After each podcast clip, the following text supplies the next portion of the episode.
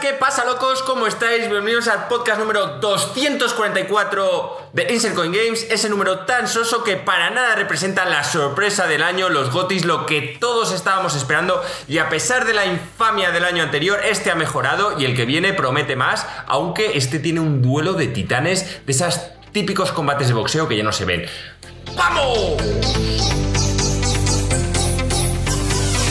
Muy bien, Joaquín, una buena presentación en condiciones, con energía, último podcast del año, el 244 no ayuda para que sea redondo, pero eso no significa que no vaya a ser un buen podcast. Hoy va a haber guerra, no sé hasta qué punto si llegaremos a las manos como el año pasado, pero seguro que nos lo vamos a pasar bien. Disculpad si el audio no es el mejor del mundo, estamos los cuatro juntos, esperamos invertir todas nuestras ganancias el año que viene para tener un audio en condiciones.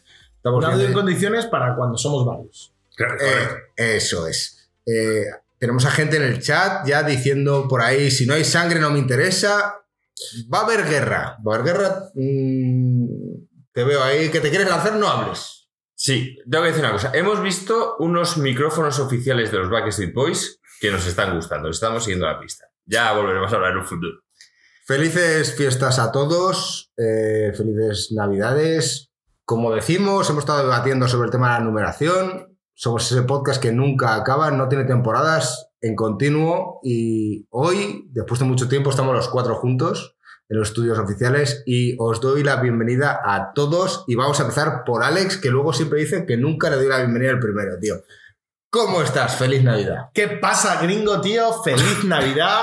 Muy contento de estar aquí. Eh, los malditos Game Awards de Insert Coin, tío. el momento más importante del año para cualquier amante de los videojuegos. Ha llegado. Sabéis, sabréis lo que pensamos de estos juegos. Así que nada, no sé, yo por mí Adelante. Hoy tenemos una pequeña variación con respecto al año pasado. El año pasado debatimos cada una de las categorías. Este año lo que vamos a hacer es que cada uno va a decir cuál es su ganador en esa categoría y donde va a haber sangre y debatiremos será en el GOTI, si no me equivoco. Sí. Marco, Correcto. bienvenido. Muchas gracias. Feliz Navidad a todos. Feliz Navidad. Has venido en chándal hoy preparado con tus Yo- mejores galas. Exacto, yo he venido en chándal, tío, tranquilo, relajado, ¿sabes? Porque sé que vamos a beber mucho, tío, y ya sabes que la barriga crece y hay que estar, hay que estar cómodo. Bueno, tenemos una buena mesa aquí de estudio. Ya veremos el año que viene cómo haremos, pero bien.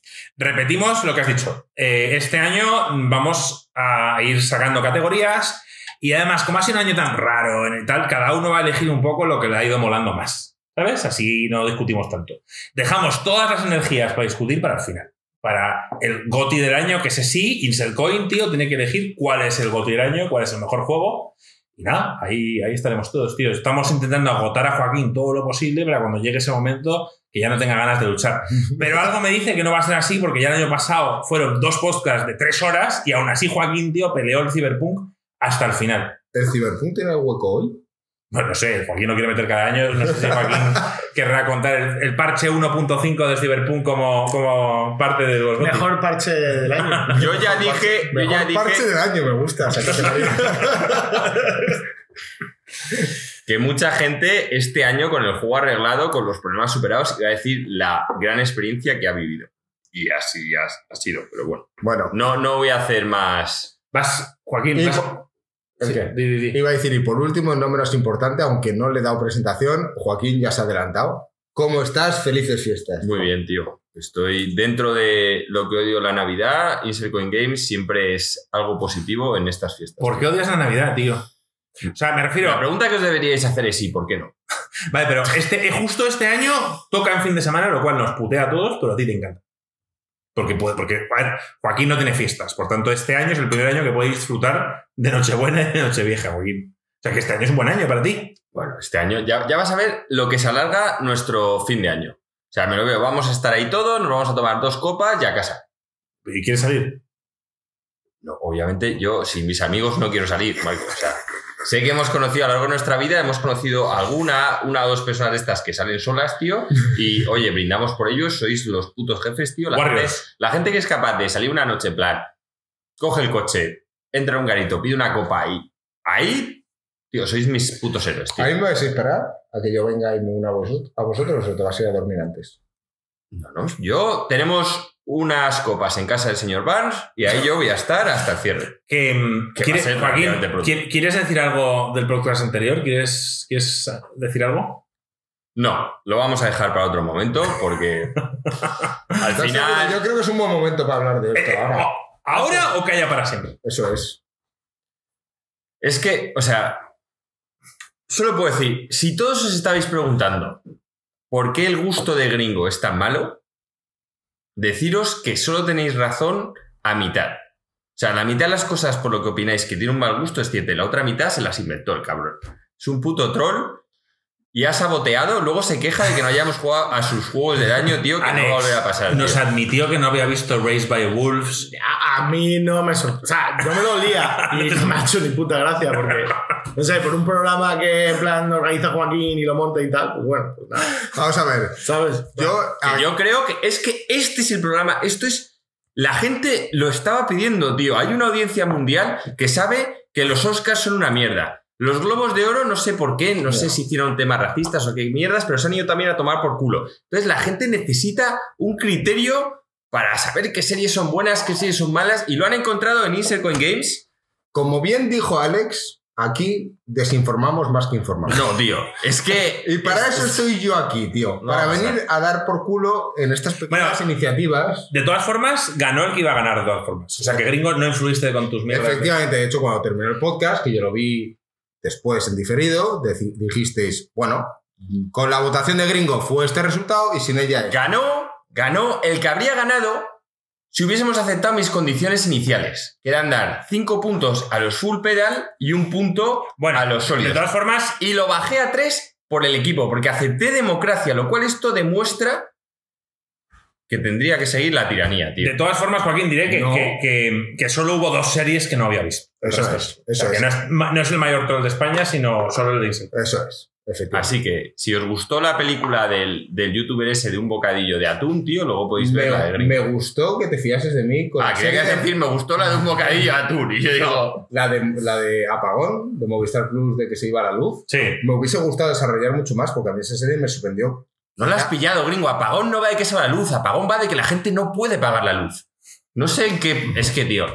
Bueno, vamos Es a que empezar. como en la comarca usan velas, no se entera de Oye, lo que oye, pasa en, en Europa. Game of the Year, guys. Vamos con. Si, si vamos a- al, al- al turrón, el tema es que decían que como Alex no se había enterado de esto, porque todo esto fue, porque estábamos de copas el otro día, y me dijo Marco, mira, gringo, tú no has visto la mitad de la serie. Y te le dije, no. Don't blame the player, blame the game. Estas son las normas, tío, y, y tienes que criticar cómo él opinó. Entonces puse no, dos... no es verdad, yo desde el principio dije en plan de. Siendo nosotros, estas normas tienen sentido para un equipo de gente que no nos queremos putear. Sí. Entonces, pues sí, pues si uno de nosotros No. nos putea, pues oh, pues qué sorpresa, no funcionan las normas. No, No. son las normas igual cuando estás en familia que cuando vas a un puto Te- en no, plan pero- pero te voy a- rave, tío. Es que las normas no son iguales. Te voy a Esto contar- no es Vietnam, tío. Entonces. Te voy a contar las razones por las que Claro. voté esas dos y no es que las dije al azar. Eh, en los GOTIS del año anterior, yo voté al Ratchet and Clank y no lo jugué. En base a las opiniones de los demás. Pues aquí he hecho lo mismo. Va, pues yo solo voy a votar a juegos que he jugado. Yo si no he jugado, pues no voy a dar mi opinión. Yo, de hecho, tengo un par que no, que no he jugado, pero quiero darles un premio. Bueno, Adelante.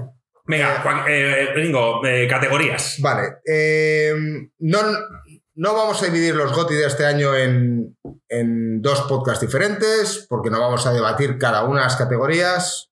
Cada uno va a nombrar su ganador y luego nos vamos a pegar en la parte del GOTI. Ahora, pero elaboraremos un poco, opinaremos la opinión de los. O sea, que decir, De hecho, y será un poco más eh, extensivo a que a lo mejor opinamos sobre otras cosas que han pasado en el año, no, bueno, que tú opines el juego más innovador es X y nosotros pues lo cometemos. por ejemplo. Si queréis, empezamos con el juego más innovador del año. Todo el mundo está esperando que, que yo valore un, un Call of Duty de nuevo como un juego más innovador. No sé si quedarme para el último para opinar en esta, tío. Vale, pues eh, empieza Joaquín. Venga, Joaquín, juego más innovador. A mí, de este año, el que más me ha sorprendido en la dinámica, los temas y demás, sin duda fue el Vampire Survivors. De lo que he jugado, ¿Dónde está la innovación? que es bastante, pues yo para empezar No hacer nada. odio, odio los Ballet Hells, no hay botones, o sea, ¿Qué son Ballet Hells? En español. pues básicamente es típico juego en el que hay mierda por todos lados. O sea, tu personaje ves que apenas tiene espacio en la pantalla para moverse de todas las cosas que están pasando alrededor. Como el Hades. Eh, hay, hay- hay- yo veo bastante más espacio que en el, Joaquín, lo hago por el delante. Vampire Survivors, pero bueno. Todos entendemos lo que es un Ballet Hell. Tengo el, este el, este lo que me gusta. Alex, el Enter de, de, de, de Gungeon. Lo hace Enter Gungeon es claramente Bullet Hell. Bullet Hell viene de, de los juegos antiguos como el Galgo, Galga, creo que se llama. Galaga, sí, los, los Galaga. naves. Los de naves, los de naves, donde te disparan por todos lados y tienes que esquivar las balas mientras vas matando a la, a la peña. Sí, el R-Type y tal. Bueno, en fin, que no soy muy fan y de repente me dijeron, no, el Vampire Survivors es un juego. Y dije, joder, no tiene pinta. Lo dije yo, tío, es que siempre se te olvida aquí. No hay botones. Lo dijo Puizo y luego yo te lo dije a ti, Juan. Y yo dije, A mí no me parece que lo hayas. yo dije, no hay botones. No recuerdo. Sí, sí, solo manejas al pavo. Y yo, o sea, me estás diciendo un juego que es, hay mierda por todos lados. No hay botones, solo manejas al pavo. O sea, es que tenía todos los elementos para que no me gustase. Y me dijeron que no, que de verdad que es tan innovador que no es lo que te esperas. Y me flipó. Me flipó, además, es que cuando me enteré que era como un pavo 2 lo que le habían hecho, dije, este pavo tiene una cabeza para empezar, el plagio que hace del juego y que se haya salido con la suya. Porque es un plagio del Castlevania, donde está presente todos los personajes del Castlevania. Toda la esencia del Castlevania de las armas, tal cual está ahí, y el tío le da una vuelta de tuerca. Me parece brutal. Es un equipo de gente italiana. Entiendo que son italianos porque básicamente porca. los personajes tienen apellidos de quesos italianos. No, tío. ¿No son italianos? No, es, es un solo desarrollador. Eh, eh, es no, un solo tío, No, es un solo tío, tío. Es, es no- es un solo tío que lo hizo, es norteamericano y el. Pues le flipan los quesos italianos. Porque ¿Pero no qué sé- coño tiene que ver los quesos italianos? Es que todos se llama uno no sé qué parmillano, no sé qué gorgonzola, no sé qué de búfala, que te juro que todos tienen nombres de quesos italianos. Entonces, has supuesto que el tío es italiano. Sí, obviamente. Es como si tú pones eh, patatas bravas, ensaladilla rusa, no sé qué, a tus personajes, tío, pues supongo que el tío es español. O quizá el tío ha dicho. O le gusta Esto mucho suena bien. España. No, quizá le gusta Italia y dice, suena bien todo en italiano. El parmigiano, el, el, cap- el cipriani. Y Es, el protagonista es en plan Bedmont Parmillano. El no sé- o sea, todo es con apellidos yo de no sé qué, tío, italianos, tío. Yo esto no me había fijado, tío. Bueno, joder, tío, es súper cantoso.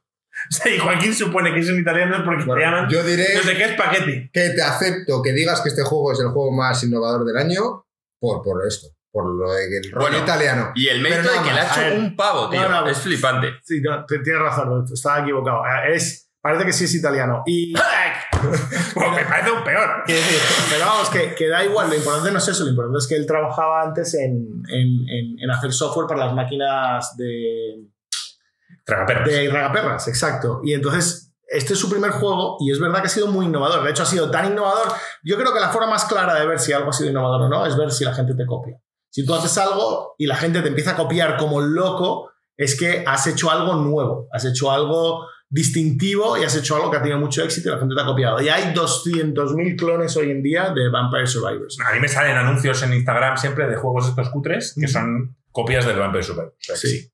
Algo de innovación tiene, Joaquín. Eso te lo voy a dar. De hecho, era, era mi, mi juego hasta que me acordé de otro que es uno de los que le he dicho a Alex que no he jugado. Bueno, sí, he jugado, pero muy poco. Entonces, eh, mi- ya vamos con el mío, gringo. Si Joaquín se ha terminado de explicar ya, sí. Sí, que lo he disfrutado. Mi juego Un más. montón y juego indie, que es lo que Insercoin dice que últimamente es donde está la innovación. Ok. Mi juego más innovador del año es el Immortality. No lo Está en Game Pass. No lo juego. Nadie lo ha jugado, pero nos fiamos de ti. Y en- No, no, no. Luego en otra categoría viene, no, también pero se le nombra. explícanos de qué va la innovación. Ah, pues, la innovación va en, en- el estilo de juego que, o sea, en lo que ofrece como gameplay. Tú lo odiarías, Joaquín, porque realmente eres un cortador de vídeo y, y tú tienes que resolver el misterio de, de una chica en, en- en base a, a que esta tía rodó tres películas y tú tienes el metraje de esas tres películas. Ah, de este ya has hablado. tomas falsas, ta, ta. Entonces, la gracia del juego es en ir viendo de verdad metraje sobre las tres películas que esta tía hizo y tampoco es que haya un final. Quiero decir, el juego no te dice, te la has pasado. O sea, el juego lo que quiere es que tú busques la información y cuando tú estés contento con, lo- con las conclusiones que has sacado, dejes de jugar. O sea, no tiene un... O sea, ¿no te dices si has aceptado el enemigo? no. O sea, pues pensar que la tía es... O sea, es. O sea, simple, te puede gustar o no la idea. Solo digo que sea original. En el sentido de que tú eres un cortador en el que vas viendo los vídeos, puedes hacer, puedes ir dándole hacia atrás o hacia adelante en el vídeo, puedes parar una imagen, puedes, O sea, es un juego hecho para perdedores. puedes analizar, puedes analizar una imagen y si ves, por ejemplo, yo qué sé, un micro, le das sobre el micro y entonces si hay otra escena o algún otro tal donde aparece ese micro, te lleva a esa escena. Entonces vas enlazando escenas, etc. Que me parece súper interesante, pero me recuerda mucho el juego este de Her Story, ¿no? De hace- Sí, es el mismo creador. es O el mismo creador. Es el mismo creador. Papers, please, no, gringo. Sí, un poco, sí, tío. Entonces, eh, Estás analizando un poco todo, tío. Sí, también, sí, vale. Ok, da- dándole, dándole la vuelta al tema, es como. O sea, es como una evolución de lo que hizo en Her Story. Es que yo Story he oído hablar mucho de ello, lo he comprado, pero no lo he jugado. Mm. Entonces no te puedo hablar. Sé que sí, o sea, en Story sé que tú vas viendo eh, confesiones de, de- ha habido una historia, no sé si es un asesinato o ha pasado algo, y tú vas viendo como a las distintas confesiones que hace la gente y tal, pero no sé si tiene un final o no, no sé si te indica por dónde te tienes que ir o no. Yo, yo la verdad es que estaba bastante perdido en el, en el juego. Y luego estará nombrado en otra categoría. Así que luego más adelante os continúo diciendo. Oye, mola, mola. Me parece, me parece un juego interesante. No, no lo tengo en mi radar para nada. No- no ¿Cuál tengo A idea. ver, no, yo no te diría, Alex, que, que tú perdieras tiempo en, en este juego. Mm. Es mi recomendación. Luego te explicaré el por qué, pero, pero creo que no deberías, aunque te haya llamado la atención. No, es que te- tengo, sí, tengo muchos juegos. Acabo, acabo de tener una idea de la hostia gracias a ti con lo de confesiones, Marco. He visto un juego que la campaña de marketing para vender y Confesiones. es que eres un sacerdote y se ve la, la movida donde la gente se confiesa y pone confesiones. Oye, tío, Ahorita que te mola el rollo. si, hace- haces un vídeo, o sea, si haces un tráiler sobre esto, yo lo subo en Serco. Lo subo y lo pongo en mitad de podcast. Ponemos nuestra propia publicidad. Vale. ¿Te parece bien? Tenemos la pantalla verde, tío. Oye, por cierto, eh, hay una sección, hay dos, la de Juego del Año, que nos tenemos que acordar de que le patrocina mi libro, y la del otro, Chocolate. Tienes que más ¿Quién más nos patrocina? ¿Quién más nos patrocina? Ahora, ir en, en la siguiente sección, gringo, acuérdate de que tenemos que dar un patrocinador.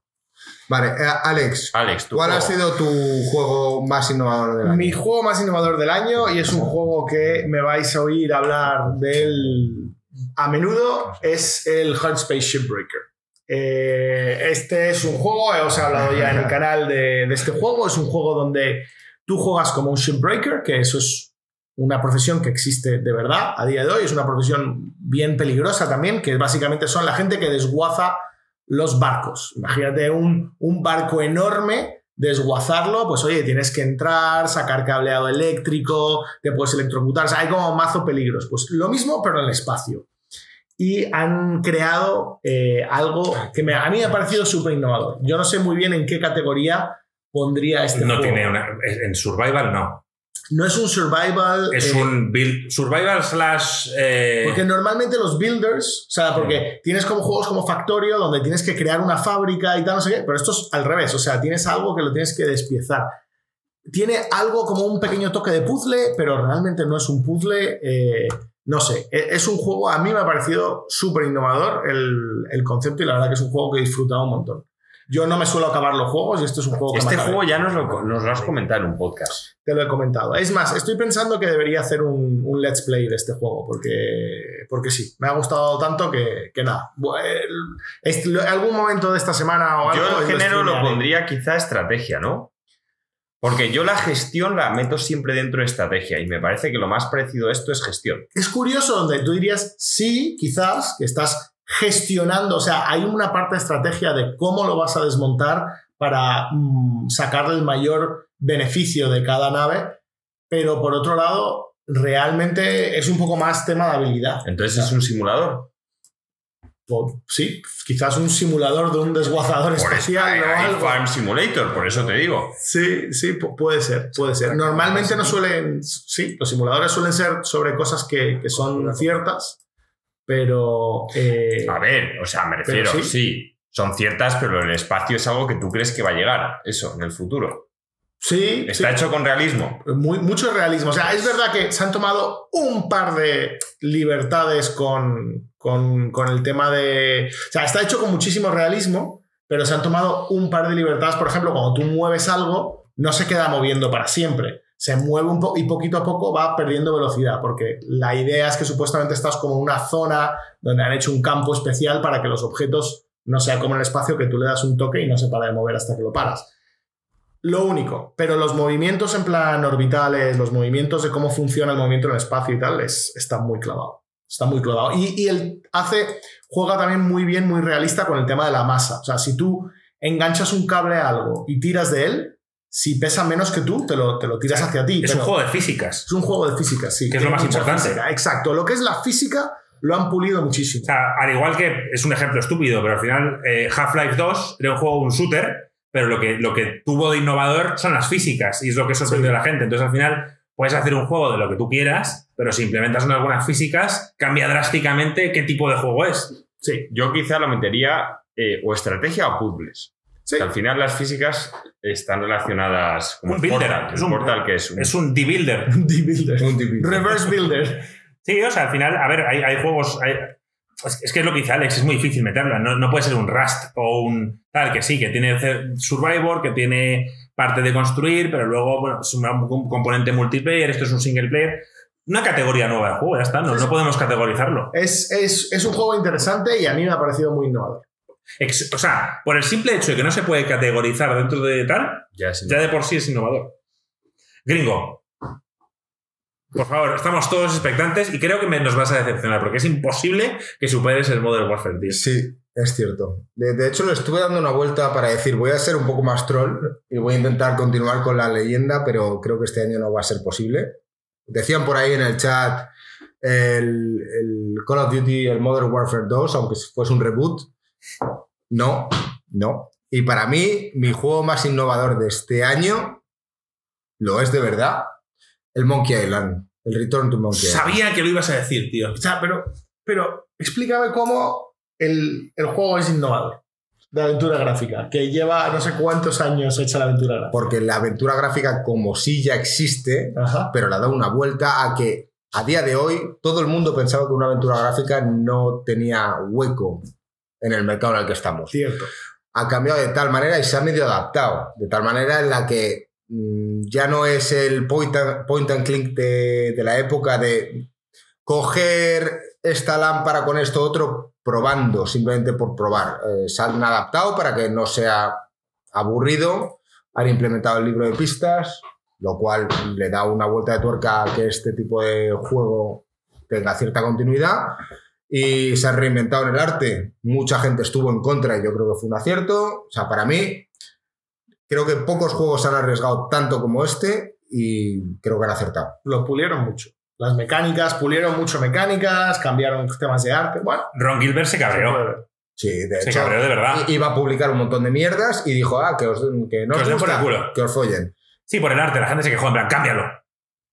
Sí, el tío, en plan, que no voy a cambiarlo ahora. Entonces es un estilo que era muy complicado darle continuidad y... A ver, siguen teniendo los, siguen teniendo los puzzles un poco raros de, de- de- menos que antes, de Pero combinar un mono con un- una cuerda o con no sé qué. No, con una wrench. ¿Cómo era lo de Monkey Wrench que era muy famoso? Bueno, no me acuerdo ahora de exactamente, pero. El puto mono que lo usabas como llave inglesa. Exacto, pero en inglés tenía sentido porque se llama. porque hay un Un tipo de monkey llave wrench. que se llama Monkey Wrench, pero Vamos. para el resto de los hablantes. No tiene ningún sentido. Exacto. Entonces, ese tipo de cosas las han, las han pulido. ¿Cuántas- Pero han puesto el libro de pistas que, de verdad, esa es la innovación. Es un libro de pistas y no es un libro de pistas para tontos, Joaquín, porque no te soluciona directamente el problema, sino que tú vas diciendo necesito más, más, más, más. Y sí, hay un momento en el que te dice, vale, ok, no lo vas a coger. Vete aquí. Vete aquí y haz esto. Pero tiene como 8 o 9 pistas antes de decirte la. La innovación, tío, es ser el juego que era en la actualidad en la que hoy cualquiera que se atascaría iría a internet a buscar dónde coño está la solución. Y la tiene en el juego. Y la va a buscar, tanto sea en el juego como fuera. Coño, pues se la pones fácil. ¿Y cuántas veces has accedido todo el libro de pistas? Una al final, que de verdad no lo iba a sacar, que es lo de los números que tú me dijiste que tú lo sacaste muy fácil y yo, pues, yo no sé de dónde coño sacaste. Pero yo me atasqué en otra parte. Entonces esto... Sí, yo la he usado, la he usado dos o tres veces. Eh, hasta el final, esa última. Porque ya, sinceramente, quería terminarlo y si me pones normalmente el puzzle más complicado o de los más complicados te lo ponen al final, que es cuando más cansado, ya quieres terminarlo, quiero saber qué pasa en la historia, y al final dije, mira, da por culo. Entonces tampoco me van a dar un premio por, por no usar el libro de pistas. Bueno, pues ese es mi ganador del juego más innovador del año. A todo esto aprovecho y tomo la oportunidad de que cualquiera de los que nos nos estáis oyendo y os apetezca dar vuestra opinión, eh, dejar en comentarios qué juego puede ser más innovador o de otro tipo de categoría y dejarlo en los comentarios si el, el año que viene, si algo tan sorprendente como el, como el Call of Duty, lo mencionamos. vale, así que vamos a pasar a la siguiente categoría que es mejores gráficos. Y yo creo que aquí vamos a estar bastante alineados. Hay dos, tres juegos que pueden estar muy al mismo nivel. A mí me gustaría hacer una pequeña mención especial porque creo que no va a llegar a, ganador. El Horizon Forbidden West. Lo he estado debatiendo con Joaquín off podcast y, y se nos olvida mucho el Horizon y a nivel técnico es algo maravilloso. Lo que le lastra es lo que ha lastrado a muchos juegos este año es que son multiplataformas, no multiplataformas, sino multigeneracionales. Que tanto el Horizon estaba en PlayStation 5 como en PlayStation 4. Por tanto, lastraba las, las posibilidades que podía haber tenido en el nuevo, en el nuevo juego, o sea, en la nueva consola. Pero sí, o sea, eh, bueno, yo lo iba a nombrar, ¿eh? O sea, quiero Bueno, decir, aquí al que- final tú puedes decir, oye, a mí el mejor juego me parece este, pero he tenido en consideración estos otros. De hecho, yo diré, para mí es mi ganador. Ah, Pero, ok. est- pero estoy convencido de que para el resto no. No sabía, pues, Bueno, Ringo, pero ese es el tuyo. Ya está. Por eso. Ganó. ganó, ha ganado. Venga, No, siguiente no, categoría. No, quiero decir que ganó para ti. Sí, lo que quiero decir, eh, no lo hubiese nombrado más que nada porque para mí ha sido un buen juego, pero fíjate que, que dentro de todas las categorías parece que siempre está en un escalón por debajo. Y creo que al menos en el nivel gráfico merece este reconocimiento. Sí. Yo, yo voy a entrar ya, Joaquín. Sí, yo estaba ahí entre ese y el, el God of War en lo que es gráficos. Porque no creo que ninguno me da pena, porque por culpa de la PlayStation 4 creo que no han llegado hasta donde podrían haber llegado. Pero ninguno es Next Gen. O sea, estás diciendo, recuerdo cuando salió el, el Horizon, criticó que era PS4 Claro. Sigo y se lo está dando pensando, al God of War. sigo pensando Sí, que sí. es que. es que Pregunto, una son- pregunta. Es importante. Si Ratchet and Clank hubiera salido este año, ¿te hubiera- ¿le hubieras dado mejores gráficos? Porque ese sí que es de PlayStation 5 y se notaba. Seguramente. Seguramente. Aunque no fuera un- no intentara ir a los Seguramente. gráficos realistas. se notaba la potencia, tío. Veías ahí. Es que lo de la PlayStation 4 se nota, tío. No os olvidéis de Gran Turismo 7, que salió este año y nadie lo ha jugado. Ya, pero es que eso no lo hemos jugado y ninguno. no sabemos qué, qué- no realismo hay en sus gráficos y tal. Lo he visto vídeos, pero vamos, a mí es que no me sorprende ya el juego de coches. Bueno, mi ganador es God of War Ragnarok. Yo el mío también se lo voy a dar. El otro está muy cerca, pero el God of War quizá también es el cariño que le he visto. Veo también que últimamente, no lo digo solo por Sony en general, han conseguido con la nieve un efecto de la hostia y muchos lo están aprovechando. Desde el primer juego que me sorprendió muchísimo con la nieve fue el Red Dead. El Uncharted antes. Oye, la nieve El Uncharted, muy bien, 2, ¿eh? el Uncharted God of War. 2 sorprendía mucho la nieve. Pues están consiguiendo unas físicas con la nieve y ahora ya muchos La nieve están. está muy bien. De hecho, el Uncharted 2 hicieron también lo de la nieve, que, que giraron todo el juego en el 3 en la arena para seguir utilizando esa parte de... Dijeron, ah, vale, pues como todo este juego ha ido mucho con la nieve, ahora vamos a irnos a arena. Y sí, efectivamente. God of War Ragnarok, para mí, al final, esto es una cuestión de, de- concesiones. Tú al final cuando tienes, y no fueron muchas, ¿eh? pero tú al final cuando haces un juego mu- mundo abierto como es el Horizon, haces ciertas concesiones que el God of War quizá no ha tenido que hacer al ser un juego más cerrado, más... Entonces al final, para mí, eh, no, no voy a poner uno por encima del otro, para mí, de gusto personal, me ha gustado más los gráficos del God of War Ragnarok, pero no discutiría con alguien que me dice, no, no, es que el Horizon me parece mejor. Explica un poco más eso, porque al final uno es un mundo abierto y otro es. es, es, o sea, salvo que sea Rockstar, salvo que sea Rockstar, que, que tienen dinero infinito para hacer lo que les da gana, y por tanto ves un Red Dead Redemption que es mundo abierto y encima con Sí. los mejores gráficos que has visto en tu vida, normalmente el caso es que puedes ver un juego como el Horizon Forbidden West, que tiene unos gráficos espectaculares y tal igual, pero que hacen ciertas concesiones que, por ejemplo, un Last of Us Parte 2 no, No hace. hace. O sea, Last of Us Parte 2 está hecho al detalle. Cada habitación está creada con la pizarra, con no sé qué. Aquí ya puedes entrar en arte. Es, es algo debatible. Puedes entrar un poco en arte, en diseños de niveles. Sí, o sea, hay pero- varias cosas. Pero hay parte que es gráficos porque, porque cuando tú te limitas, cuando, cuando tú sabes que el jugador no puede salir de este cuadrado, tú sabes que no tienes que ver la parte trasera de ese, de ese árbol. Sabes que no tienes que ver el tal. Sabes que la luz no va a cambiar. Un mundo abierto, el sol igual cambia, entonces debería cambiar la iluminación y tal.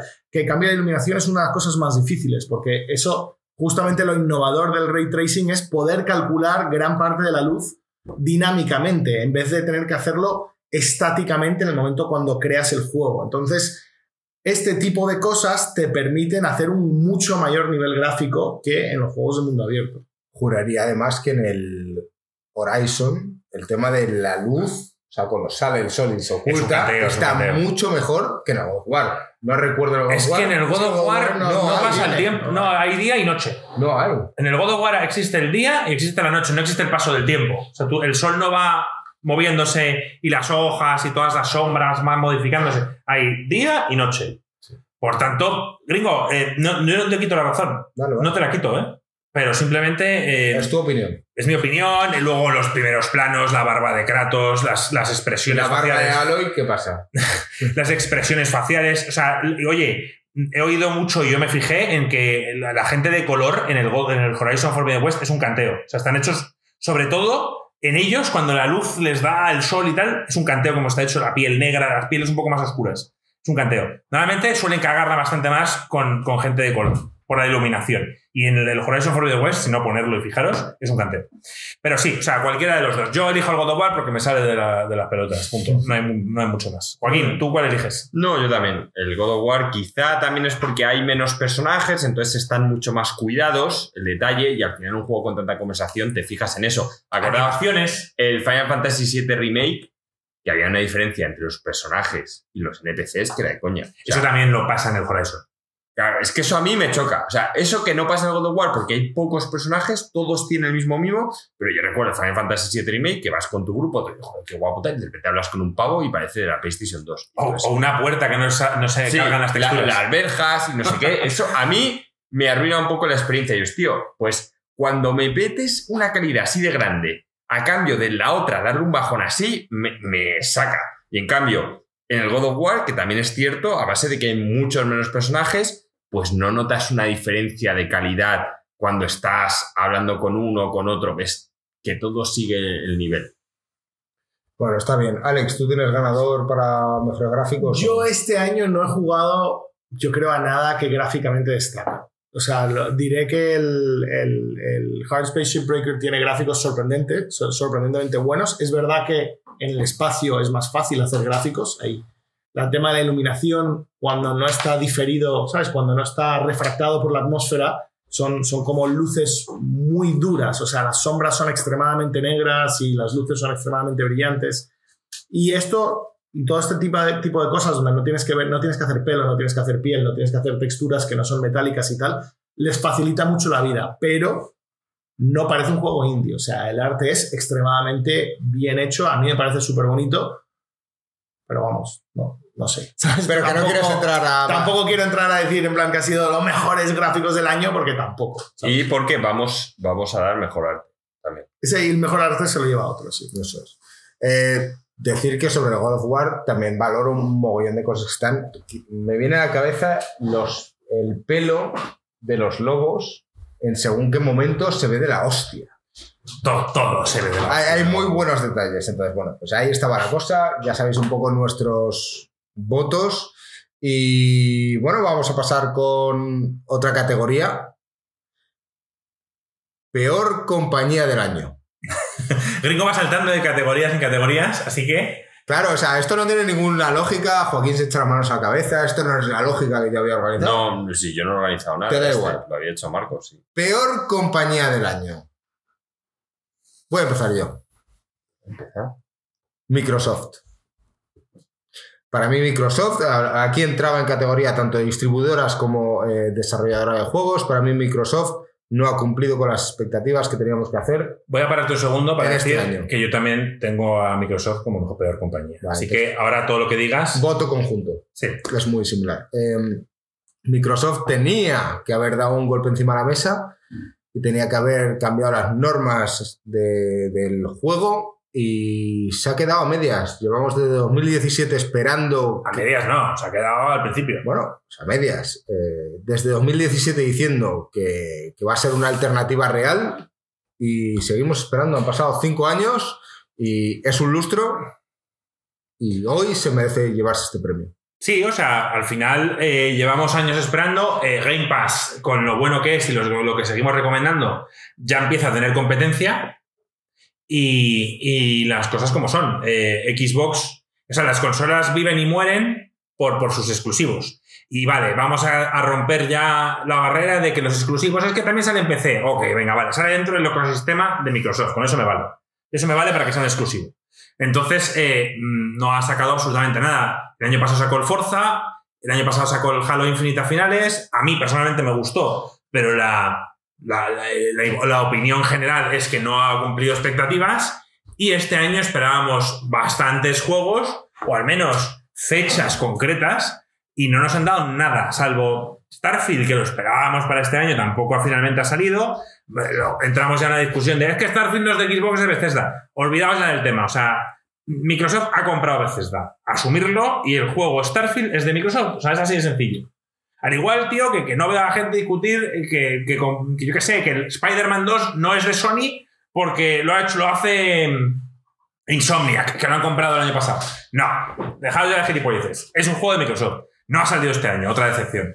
Y veremos el año que viene. Llevamos ya tres Bueno. o cuatro años, Joaquín, diciendo lo mismo. "Eh, es que este año eh, Microsoft va a sacar... Yo nunca dije Para- este año. para el dije que año- esto iba para largo. Siempre lo he dicho. Para el año que viene ya tenemos cosas. Ahora lo que habrá que ver es si las cosas que sean el año que viene realmente merecen la pena. Sí, pero que este podría, año. podría decepcionarnos y volver a ser Sí, peor compañía. pero este año tenía que haber sacado. peor que EA. Yo es que EA, sinceramente, no- he pensado en qué ha hecho EA este año y, y- y como Ubisoft, pues no han hecho mucho. Lo cual no- me, hace sentir indiferencia, no me hace sentir odio hacia ellos. O sea, si me hubieran sacado un Anthem y, y yo me gasto 60 pavos y me han timado, pues me estaría cabreado. Pero al no sacar nada y al no haber gastado mi dinero en ellos, pues tampoco me afecta, la verdad.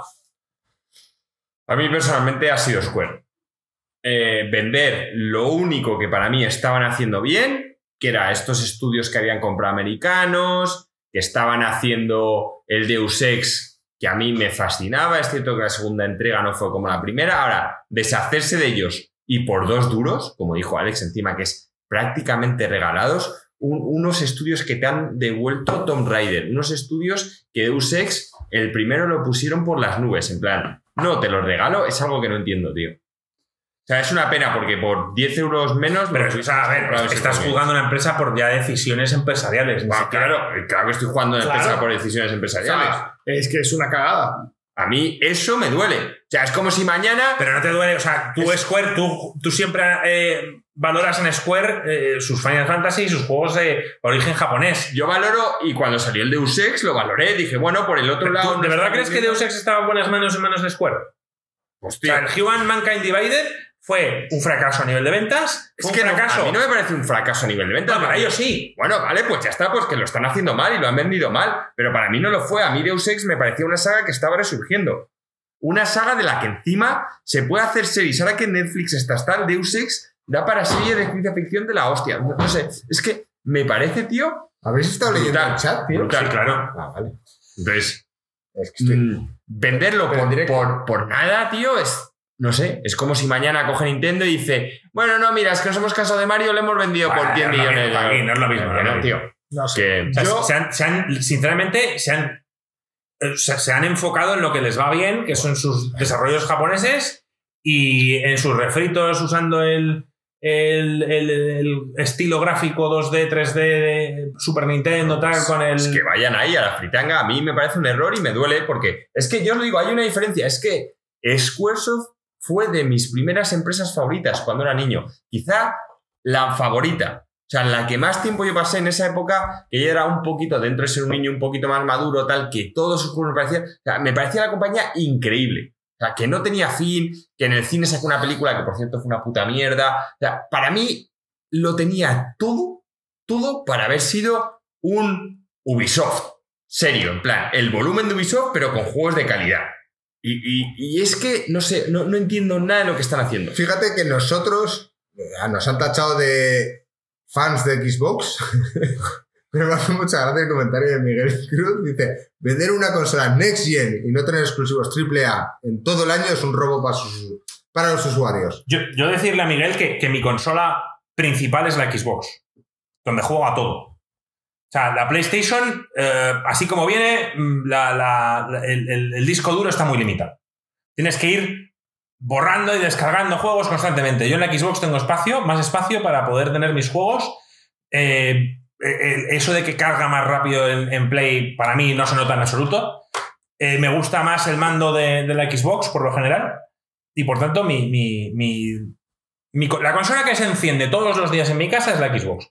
Ya sea para jugar al Rocket League o para todo tipo de juegos de Game Pass. La Play es para los usos exclusivos. Exacto. La- la- a mí, mi Play se ha encendido este Yo, año. a mí me parece una infamia que le des en plan peor empresa del año a Microsoft por no lanzar juegos, tío, cuando hay cosas en plan llevan cuatro serias, años, tío. Pero cuando hay cosas en plan serias, cagadas, o sea, están con el Game Pass a tope, están en plan, o sea, tienen muchas cosas, dices, han apoyado a mazo cosas que han salido en Game Pass que no serán AAA y no sé qué tal, pero han tenido muchísima, muchísima repercusión y mucho juego. Y sin embargo, en plan, tienes a gente como EA con la mierda de lo que ha mencionado Ruffer, la mierda de los hackers en Battlefield, que no han hecho absolutamente nada. Los juegos que han lanzado este año son el F1-22, que básicamente es igual que el del año pasado, pero te cobran en plan a tope por él.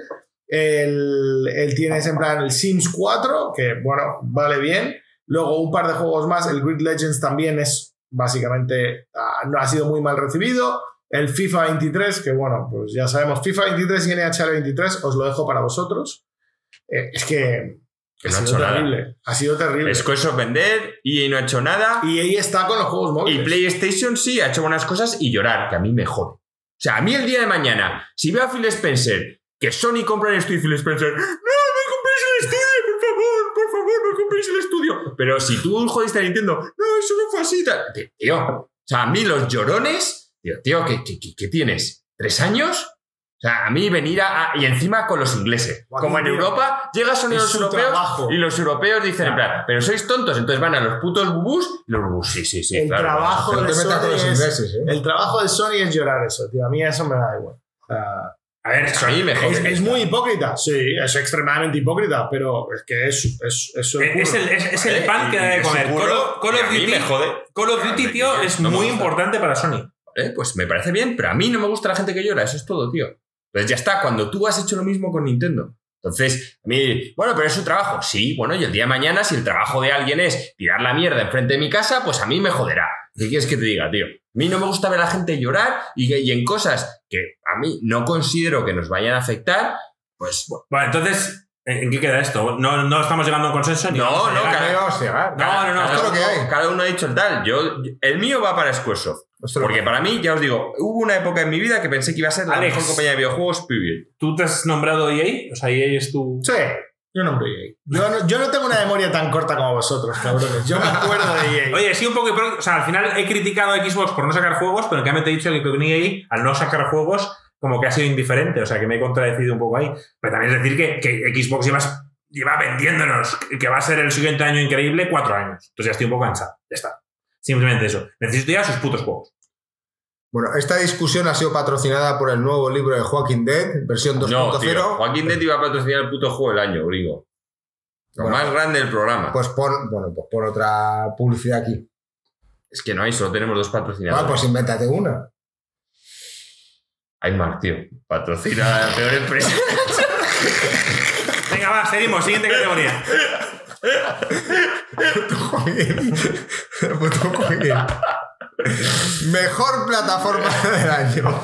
Mejor plataforma del año. Mejor plataforma del año. Aquí, bueno, va a haber un poco de todo.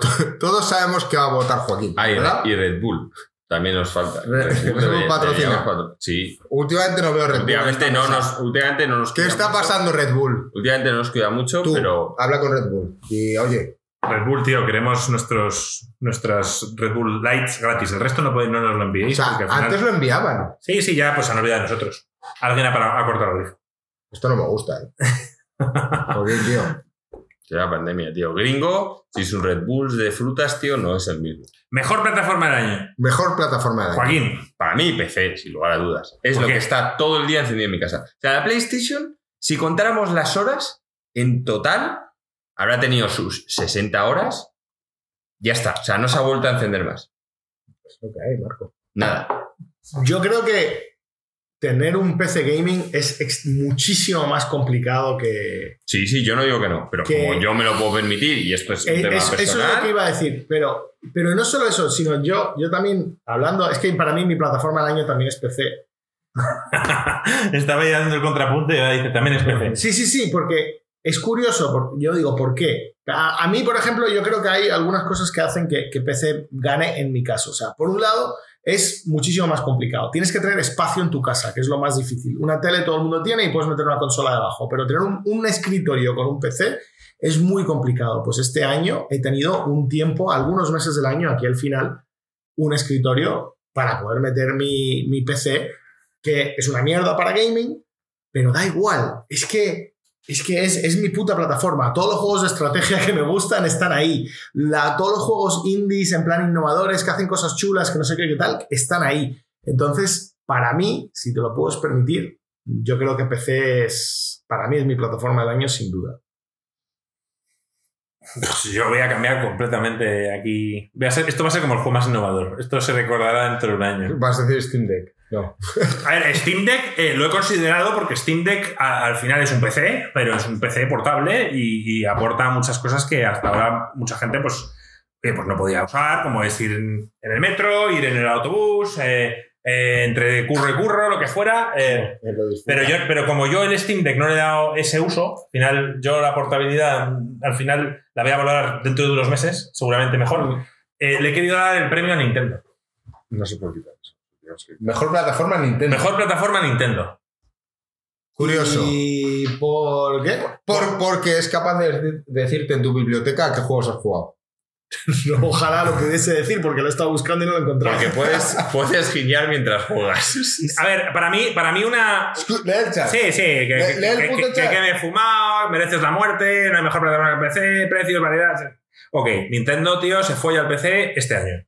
Y es porque Nintendo ha dado exclusivos. Y cuando tú compras una consola, a diferencia de que hemos dicho peor compañía Xbox, porque no nos ha ofrecido absolutamente nada, eh, y oye, no, voy a defender algo que, que en muchos casos no he jugado, pero a mí me parece que Nintendo es el único de los tres que se mantiene en la línea de seguir dando títulos cada X tiempo. Y lo mantiene. Y ha dado títulos de calidad, como Xenoblade Chronicles 3, como Splatoon 3, Mario Strikers. Pero esto te, te, te como Bayonetta 3, te- todo con 3. te lo compro para mejor compañía, pero mejor plataforma. No, no, es Nintendo. O sea, Nintendo es. Como no sea mejor Ni- compañía. Nintendo es la plataforma que ha, que ha dado a sus, a sus compradores y jugadores lo que la gente quiere. El resto se han quejado.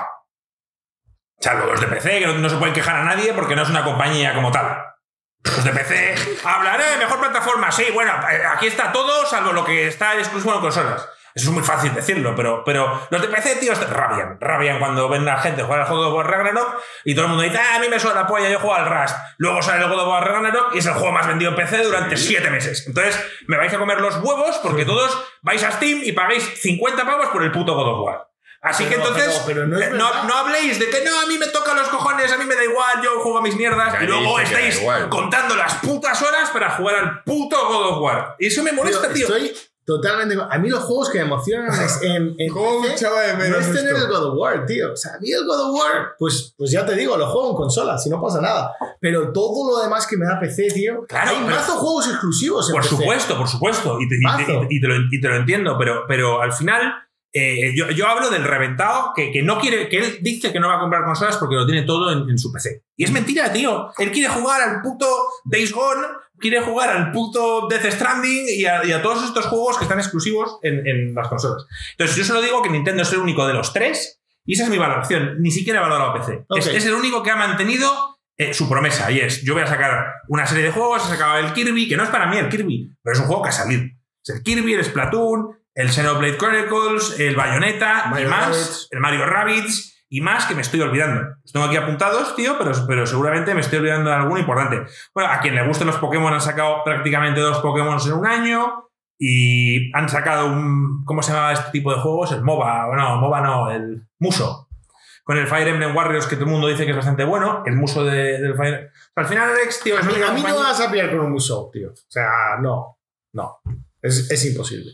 Sea, yo creo que antes juego una aventura gráfica, fíjate lo que te digo. Bueno, pero yo, tío, defiendo a capa y espada, tío, a Nintendo este año. Y mira que no he jugado ni la mitad de sus juegos como la única compañía que ha dado a sus jugadores lo que quieren. Me gusta el énfasis. Yo aquí, por debatir un poco, estoy... respe- Estoy expectante verlo. respeto la opinión de Marco con Nintendo. La de Alex y Joaquín hay que cogerla un poco por- con pinzas porque eh, PC te puede valer cualquier juego de cualquier otro año o estás solo valorando el de este año. Eso también es injusto. No, pero es que hay un chorro que sale en este año. O sea, te puedo sacar 50. Bueno, el, el Shipwrecker Muy buen salió punto. este año. Es un buen punto. Pero da igual, pero sa- sacamos Sí, juegos claro este que- año. claro que han salido El juegos Total este año, War pero- Warhammer 3 salió este año. pero- o sea, es que han salido juegos, tío, en PC. Es, la cantidad de juegos que salen en PC es una, un par de órdenes de magnitud por encima de lo que hay en otros lados. Entonces, van a salir. Pero obviamente tienes mucha más capacidad de poder jugar a juegos incluso del año pasado o años anteriores que han salido sí, tropecientos y dices, coño, los juegos este año y no, no, pasa y nada. encima los juegas tirados de precio, porque te sacan las rebajas de Steam o te Claro, sacan cualquier este tipo claro. de cosas Por eso. y lo compras por nada. que yo respeto mucho la, la posición esta, pero es verdad que la de Nintendo es como más centrada. Y por ahí va un poco mi votación. Mi votación va un poco por eh, PlayStation. Cualquiera lo diría, pero es verdad que en mi caso ha sido la plataforma en la que más he jugado este año y más he disfrutado. ¿Sientes decepción ahora que me hiciste caso y compraste la Xbox Series S? No, no, porque creo que en algún momento, quizás no ha sido este año, Sí, pero es que tiene un hueco en mi vida. Coincido que lo compraste y como al mes tuviste la Play. Sí. Porque se fue una a Joaquín le llamaron y de repente había Play disponible. Piensa que yo este año he jugado, o sea, según me llegó la Play, empecé a jugar a Ghost of Tsushima, después jugué al Final 7, Claro, claro, tú lo has sacado partido. después el Elden Ring. Es que aquí entra algo que ca- cada uno es personal. Quiero decir, al final depende de lo que tú hayas querido jugar este año. Tú has descubierto varios juegos de estrategia. Obviamente, y el que con la Play haga lo que siempre he dicho yo. Yo, yo soy aquí el te único que. esperas al, al año final de ciclo, te compras todos los juegos a un precio muy razonable y te los juegas, le sacas mucho partido. Pero para mí, para un año, la mejor plataforma es en la que estoy todo el día metido. Yo no he sido así, yo no he sido así porque yo quería ser objetivo y, y me, me he salido de lo que yo he usado. ¿Sabes? Yo quería ser objetivo, es decir, ¿quién ha cumplido sus objetivos? Y, y yo creo que el único que los ha cumplido es Nintendo. PC, como vuelvo a repetir, no cumple objetivos. A mí, ya, yo ya lo he dicho con Nintendo, no es mi consola. Y lo, si- y lo siento, ¿eh? Marco ha hecho el favor, me la dejó para jugar y la tengo aquí en mi casa al Mario eh, Sparks, que me gustó bastante menos que el primero. Al Mario Sparks. Rabbids, me gustó bastante más el primero que el segundo.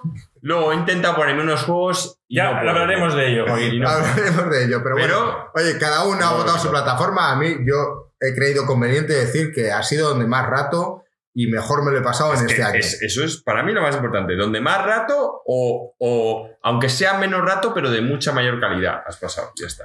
Eso es. Yo me lo he tomado de otra manera.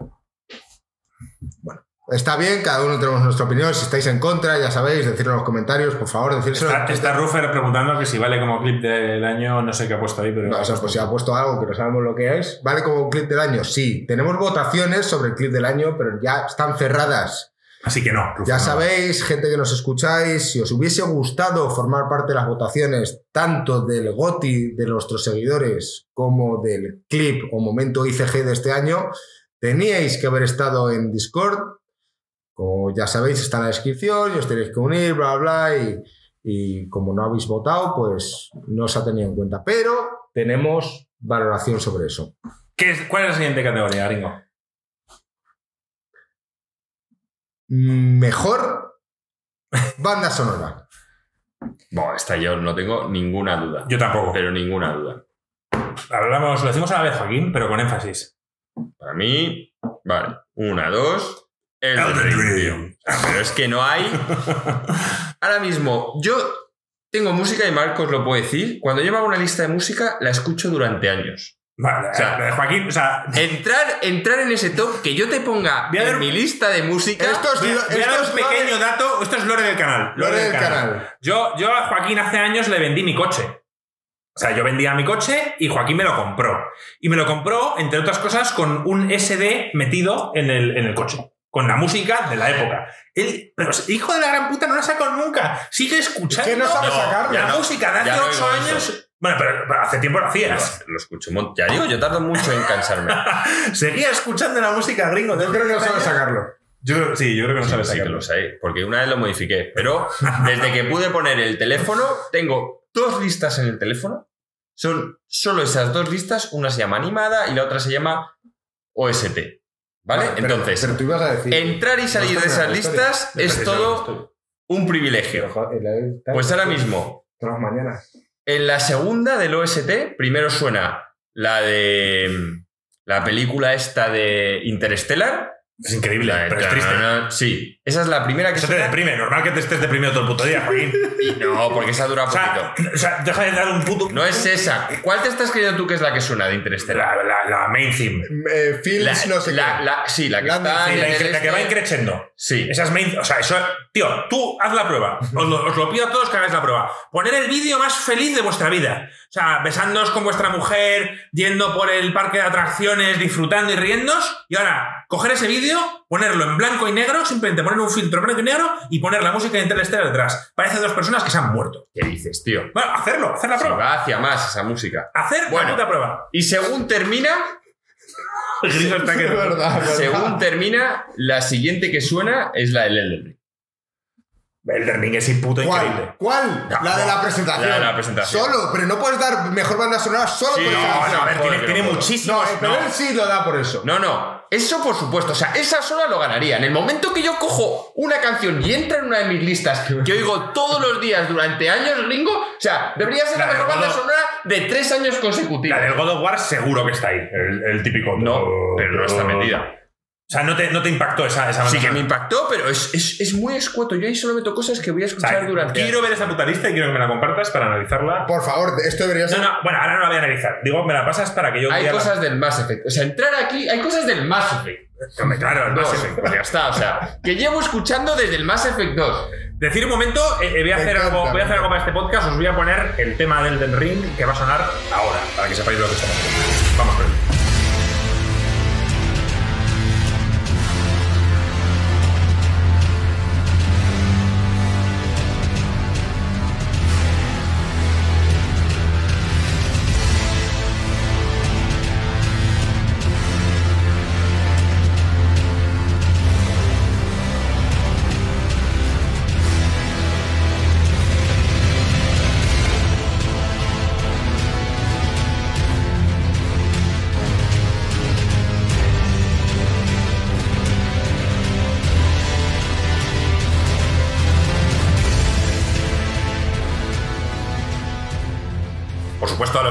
Estáis escuchando este podcast en directo no lo estáis viendo, pero yo en el podcast habré puesto la canción y. Llevamos una hora y 16 para que sepa- sepas más o menos cuándo ha ocurrido. Sí, ok, vale, vale. Vale. Eh, yo estoy con. Yo estoy con. con- Mira, mi- Joder, qué gran banda sonora.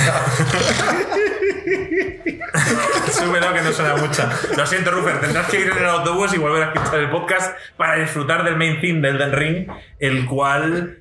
Decir que yo cada vez que iniciaba el juego, mira que no, no, no- recuerdo si tenía en la consola de Xbox el, Game Resume este, que sabes, como que, Ah, no, no lo tenía porque como es online, se sale siempre del servidor. Entonces, yo cada vez que iniciaba el juego, daba press start, que lo puedes hacer rápido, y yo no. Yo dejaba el mando y me quedaba escuchando el main theme. Gringo no nos entendía hasta que dijimos que lo hiciera y off podcast me dijo, es puto increíble. Sí, sí. De me dijo, la música del inicio. Y yo, ¿qué música? Claro, yo empecé diciendo, juego, hay poco tiempo, hay que jugar.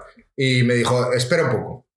Y entonces, cuando rompe, es la polla. Y tú no has llegado al momento, no voy a decir cuándo, pero hay un momento en el juego. El juego usa tiene una banda sonora aparte espectacular en muchísimos otros temas y tal. Pero hay un momento, gringo, que de repente no lo esperas y hace ¡pah! y te lo pone. Y ese momento ya es cuando se te eriza la piel y dices, venga, vamos con ello. Es por eso la razón por la que yo no le puedo dar Elden Ring a mejor eh, banda sonora. Y yo se la doy al God of War. Es que God of War es Pero, espectacular. pero porque yo no he llegado quizás a ese punto para notarlo. Yo me acababa God of War, no me acababa el Elden Ring. Pero También es una gran banda sonora. sí, pero es continuista. Pero a mí. Sigue, sigue usando las mismas notas y lo mismo Pero que ya que- hizo el 2018. es que para mí el God of War es totalmente continuista. O sea, el 2018 lo han dividido en dos juegos, como cuando nosotros hacemos el GOTY del año pasado, lo dividimos en dos podcasts. Sí. Para mí es lo mismo. Ok, vale. Yo, yo he intentado de- dividir un juego nuevo en el que alguien han tenido que contratar a, a alguien para hacer toda la puta música y empezar de cero y decirle un poco el tono que quieren tener y tal y cual, a que, bueno, pues esté ya más o menos escrito y que cambien ciertas cosas. Horizon Forbidden West tiene una gran banda sonora Sí. y, y no lo hemos tenido en cuenta. Mención especial, sí. Mención especial a Horizon Forbidden West y me da rabia porque hay muchas bandas sonoras de juegos indie que Alex, me estoy dejando aquí- en el tintero. Alex, ¿cuál vas a dar tú de banda sonora? No tengo no, no tengo para dar este, este año. Estoy viendo la siguiente categoría. Siguiente categoría, gringo. Mejor arte. ¿Quién quiere empezar? yo. Dale. Para mí sí que el del ring aquí. A mí, yo me encanta el tema de los Qué monumentos, me encanta cómo está construido este mundo, a mí me fascina, tío. Es la intensidad y de todo. me- no le puedo dar los mejores gráficos, porque es cierto que, como dice Marco, cuando haces un juego de mundo abierto tienes que dar concesiones y no los tiene. Cuando te pones a ver al detalle las cosas, el God of War son mejores, pero ahora, mm, la arquitectura que tiene según vas cambiando de una zona a otra, vamos. Yo, sin duda alguna, el del ring. Alex. Yo justo de arte sí puedo comentar porque yo creo que mejor arte es... No, no te hace falta jugar al juego entero, puedes verlo un poco. Y entonces, para mí, mejor arte este año sin duda es el Pentiment. Es un juego... Sí, un juego medieval donde... Un juego donde eres un escriba medieval y todo mientras vas jugando se va como escribiendo en el estilo de los eh, libros medievales y es, es escandalosamente bello y el arte es algo realmente especial. A mí me ha encantado. No sé cuál dirá Marco, pero vamos. eh, para mí, el juego que más me ha sorprendido en cuanto a arte este año ¿Por qué te ríes? ha sido el Scorn. Venga, gringo, tó- tócame los cojones, tío. Totalmente en contra, Vale. porque no es mi estilo, pero soy capaz de valorar que tiene un arte que mucha gente ha valorado. O sea, si Joaquín, tío, que es el tío más tétrico del planeta, no ha disfrutado, no le ha llamado la atención ni siquiera el arte, tío. Marco, pues es que no lo ha jugado. Muchísima gente que ha jugado al Scorn, el rollo Alien, el rollo tal, ha visto que toda esa esencia está ahí. Y está ahí, tío. Entonces el arte a mí no me gusta, pero soy capaz de valorar. No, puedo, hecho de no- puta no- no madre, puedo tío. permitir que des el puto premio tuyo, tío, al puto score, tío. Cosmic Horror, tío. Prefiero que se lo des al Monkey Island, gringo, tío. Y defiendes a Ron Gilbert. No, tío. No tiene nada que ver porque eh, ha cambiado el tipo de arte, pero Scorn tiene el rollo Alien, tío, y lo ha clavado el estilo de. ¿Tú qué opinas de esto, Joaquín? A ver, a mí justo Score lo único que me llamó la atención era el arte. Lo que pasa es que no lo, se lo voy a dar a un juego que no he jugado. Y literalmente es no he jugado. Y no iba a ganar el del ring. Porque el del ring, el tema es que tiene los tonos tristes, pero luego también tiene momentos de sol, ¿sabes? No todo es oscuridad absoluta, tío, de Yo- cortarte las putas venas. Mira, Yo he visto poco sol en el ring, ¿eh? Buah, tío. Marco, yo te digo una cosa. Yo esto es como una buena película dramática en la cual, si te digo que es capaz de transmitirte algo, es porque algo han hecho bien. Pues lo mismo. O sea, yo jugaba a Scorn y a mí me daban ganas de vomitar, parecían intestinos, tío, parecía todo súper tétrico, súper triste.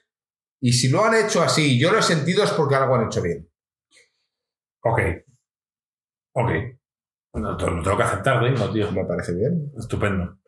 Para mí, yo estoy con Joaquín y es, es, es el del ring. Por por el sol. No, al final, eh, mejores gráficos tiene, tiene el God of War y el Ring eh, destaca con el- en el arte. O sea, puedes entrar ya en diseño de niveles, puedes entrar un poco ya en, en lo que han conseguido. O sea, la, la primera vista que tú, que esto sí lo has jugado, cuando tú sales ya de la primera zona y ves lo que tienes delante de ti, Es la polla. es la polla y es explorable. Entonces, cuando de repente te das cuenta, es que tú no has llegado al castillo de, la, de los magos. Pero cuando ves un castillo de los putos magos a lo, lejos, de- a lo lejos y luego te vas acercando y lo ves de verdad al lado tuyo, flipas. Y todos los interiores y tal. O sea, Y exteriores, los árboles. Hay momentos de estos que estás en típico puente súper alto y ves los árboles desde lejos. sí, Es, yo es estoy. acojonante. O sea, la magnitud de las cosas que ves que en cualquier otro juego es típico fondo súper bonito al que nunca vas a llegar, o sea, es una foto que han puesto ahí, pero aquí luego llegas y cosas que ves desde fuera a veces cuando estás ahí las reconoces, es brutal. Es que esa sensación que lo han conseguido en otros Dark Souls es, es impresionante. O sea, ver típica muralla de tal cual y luego verte tú ahí es una locura. Y no entremos a valorar diseño de armaduras, de armas, de tal y de cual. que ¿sabes? tienen, tienen claro que según qué zonas del mapa, según qué religiones, según qué culturas, es que todo cambia, tío. De verdad es que el del Ring, o sea, fuera de eso es un juego de puta arqueología, tío. O sea, es gente que según va viendo las putas... Claramente, O sea, el la Elden Ring es un juego de cosas, arqueología. tío. Te lo juro. Hablando de que de las verdad. piedras son importantes también ahí. Que sí, gringo, que es que hay gente que te empieza a decir, porque tú ves esta arquitectura y esta que ves rota es de la que había de la anterior y se ve por el. que tienen ese nivel de detalle, que el pavo está loco, tío. El Mi- Miyazaki se llama. Sí. Está como una puta regadera, tío. O sea, la, sacan cosas de contexto por los diseños de la ropa, porque de repente ven típico personaje que dice, no, porque este antes pertenecía a esta cultura y te sacan un objeto de esta cultura donde ves dos pájaros, dos cuervos así, y en cambio en otro... O sea, es un nivel de detalle que se te va de las putas manos, tío. O sea, que ya te he dicho que es que yo es un juego, bueno, ya hablaré de esto más adelante, pero, o sea, en el arte, el detalle que hay, lo que pasa es que tú juegas y lo pasas por alto. Pero luego ves vídeos de gente que se te pone a decir, no, mira, es que ves, como cuando te hablan el, el típico egipcio, no, porque esto es de la dinastía los de Tutankamón, esto es de la dinastía no sé qué, porque tiene esto aquí. Es que es lo mismo, tío. O sea, el curro que hay detrás de todo eso No, sí, a ver. es Flaco, impresionante. flaco tío. favor se le hizo a Horizon Zero Dawn cuando salió a la misma vez que Zelda Breath of the Wild y la gente empezó a sacar comparaciones de las físicas y quedó en ridículo. Mucha gente, "Ah, es que el Horizon es mucho mejor, los gráficos, y decías, tío, no, o sea, mira las putas físicas, mira lo que consigue. Quiero decir, que, que, que, que este tipo de vídeos, después de, cuando ya los, los analiza y la gente empieza a verlo, te das cuenta del nivel de detalle que tienen ciertos juegos, con ciertos aspectos. Siguiente categoría, Grimo. Bueno, Alex, iba a No, decir- ya di, el, Alex ha arte, dicho. el arte lo di a Pentiment. Sí, a Pentiment. Ah, es verdad. Eh, vale, yo voy con una categoría con la que yo no tengo nominado. Y es mayor decepción. ¿No, has- no, no te has sentido decepcionado? No he este año? tenido ninguna decepción este año. Lo cual es algo positivo. Bueno, me Que lo que gustaría- he jugado es. A mí me gustaría que estuvieras decepcionado con algo. Aunque no fuera de este año, tío, lo puedes decir. No hay nada que se te ocurra. Ve pensando, gringo, a ver si se te ocurre. eh, No, tengo el juego. Es la siguiente categoría. Hay otra categoría que es peor juego que has jugado este año de otros años. Ese sí tengo categoría, pero peor decepción de este año. Bueno, deci- definir esta categoría y diferenciarla de las otras es que cuando tú hablamos de mayor decepción, hablamos de un juego que tenías ciertas expectativas. Tenías que tener alguna expectativa. Y Pero es que, gringo, no se llama mayor gatillazo, me estás liando. Sí, eso es. Es mayor gatillazo. Mayor gatillazo. Pero decir que, que- que este juego es porque tú tenías ciertas expectativas y no las ha cumplido. Por tanto, no tengo. yo diré mi caso, mi mayor gatillazo, mi mayor decepción del año, con diferencia, es un juego que está en Early Access, con lo cual, oye, igual el año que viene lo lanzan y han mejorado todo y es una maravilla y tal, pero es el Darkest Dungeon 2. O sea, el Darkest Dungeon 2 yo creo que no va a tener salvación. O sea, y, Te igual... flipó el primero. El No, primero, bueno, es increíble. el primero me encantó, me pareció un juegazo especta- espectacular. Y han cogido para el segundo y en vez de hacer un poco más de lo mismo, han decidido innovar y han hecho algo genérico que hemos visto en 200.000 juegos, que es eh, copiar el estilo de progresión del FTL y hacer un juego roguelike de huida, donde tienes cuatro personajes y van huyendo de un punto a otro, no sé qué tal. Entonces, han cambiado todo lo que lo hizo único al Darkest Dungeon, mantienen el arte, pero eh, han cambiado. O sea, yo. Está en Early Access, lo que he visto no me gusta, estoy muy decepcionado. Joaquín. Yo directamente no, lo he tocado, así que el, el mayor gatillazo mío, porque el Darkest Dungeon, yo ya he dicho que los Early Access no los voy a jugar, siempre llegué ahí, yo juego cuando el juego esté listo. El mayor gatillazo, estaba dudando entre dos, pero al final creo que Marco me ha recordado uno y es cierto que me- ese me, me tocó mucho el boss, es el Plague Tale 2. Me esperaba muchísimo más de este juego, Dilo bien, Joaquín, el Plague Tale. eh, Requiem. Requiem. el Plague Tale Requiem, ¿vale? Que me esperaba. Va, es que me esperaba un full pedal. O sea, creía ¿De que con la, con la entrada de dinero que habían tenido, pensé que iba a ser un full. Y, y había momentos, tío, que me parecía un puto Walking Simulator, tío. Aparte del rendimiento que te iba fatal. Bueno, aparte del rendimiento, aparte. Pero no lo sé, jugaste en PC. lo juego en PC. La mejor plataforma. ¿eh? Perdón. Sí, sí, pero lo jugué en Game Pass, me refiero, de puta madre, con mi suscripción mensual y ahí lo tenía. Dice, El- dice Miguel, es importante esto. Miguel dice, de que- acuerdo, Juan, creo que es la primera vez en este podcast, no en este, en todos, que, Juan- que Miguel y Juan están de acuerdo en algo. No, el, el que la haya jugado en PlayStation pagando sus 80 euros, tío, y le haya ido un poco mejor, pues me alegro con él. Si encima has pagado 80 euros y te va mal, pues, jódete. Eh, a ver, o sea, Jódete, ¿por qué, pero ¿por qué dices jódete? yo me espero, porque a mí me jodería. O sea, te- te- teniéndolo. Pero parece, pa- ahí sí que has parecido fanboy de Xbox. en plan, No, no, no. Toma, jódete por no tener Game Pass. No, no, no. Exacto, o sea, me refiero. Exacto. Si el tío tiene PlayStation Plus, me parece también que está bien. O sea, No, pero no está cuando- incluido en PlayStation bueno, Plus. bueno, pues, pues entonces ya es un problema, pero me refiero, es como. Es un problema. Si, si tú tienes una película de Marvel que a mí me parecen infames, pero te la ves en Disney Plus, o sea, si tú te ves Capitana Marvel en Disney Plus, la ves como yo me vi el otro Capitana día, Marvel es buena. como yo me vi el otro día, la de Shazam, la, la segunda, la Bueno, Joaquín, es una mierda. Decides no ver Ah, ciertas verdad. pelis de Marvel y te ves Shazam. No, No, es que no se ha visto las de Vengadores y se ve Shazam. Y luego dice, no, es que las de superhéroes son una mierda. Bueno. pues bueno, pues nada. Me refiero. Apaga y vámonos. Si luego tengo que, que pagarlo, pues es distinto. Entonces, a mí, de Playtale, no es que tal, pero sí, de hecho me pareció hasta. Hay momentos que me estuve pensando darle un gatillazo. Me pareció mucho más aburrido que el primero. No sé, no sé, con toda la pasta que les entró. Este es el mayor gatillazo. Le dimos un gatillazo.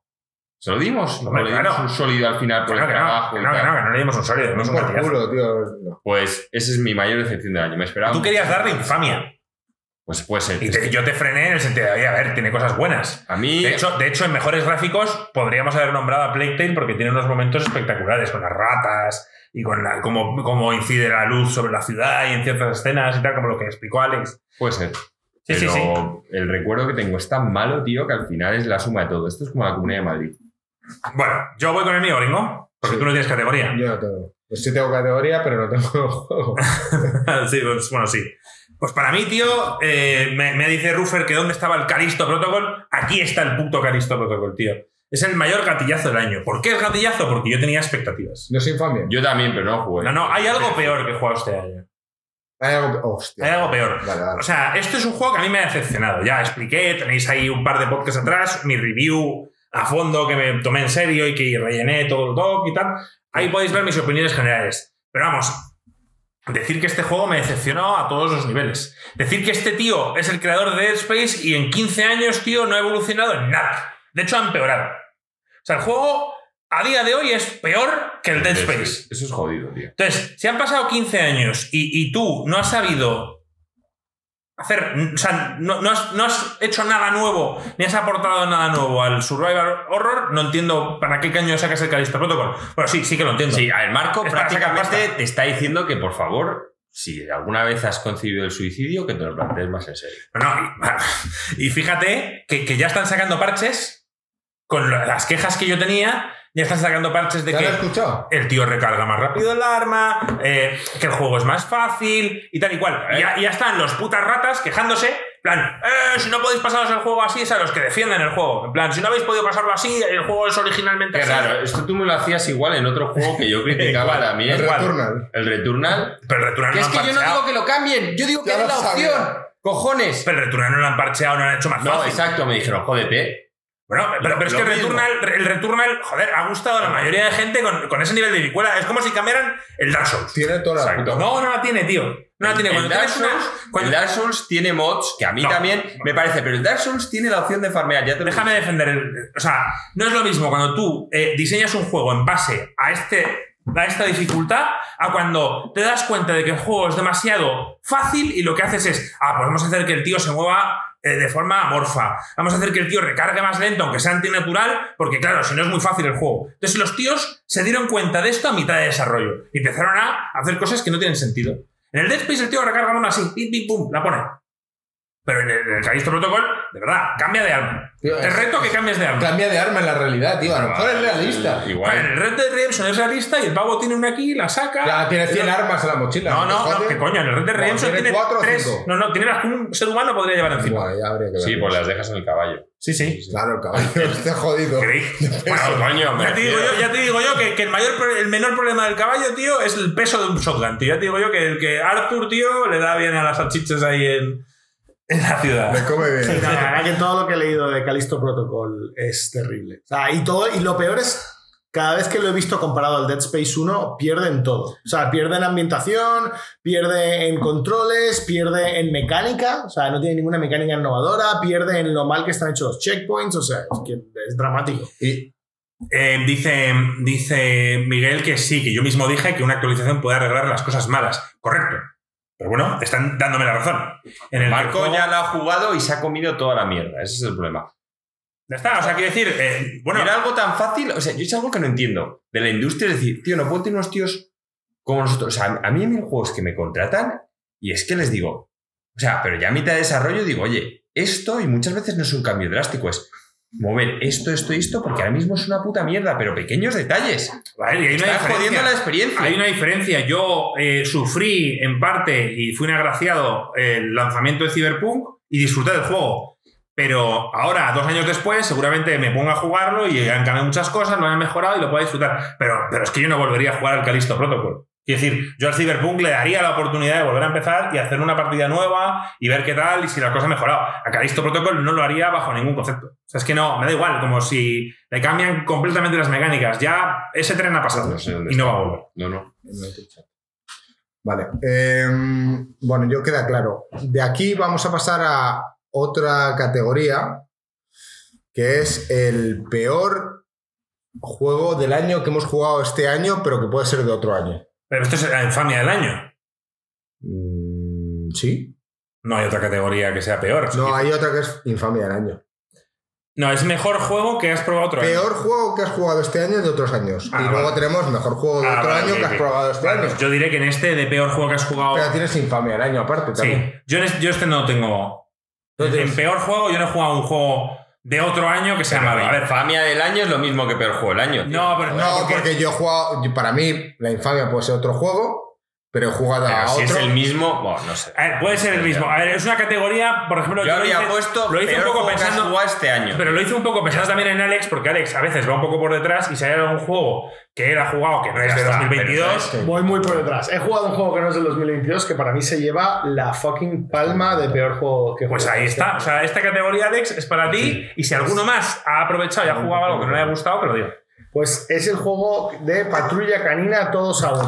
¿Cómo has jugado a eso, tú? Tío, qué puto drama de juego. O sea, se llevan la licencia de patrulla canina, tío, y hacen una puta mierda sacaperras, tío. O sea, ese juego no tiene nada interesante.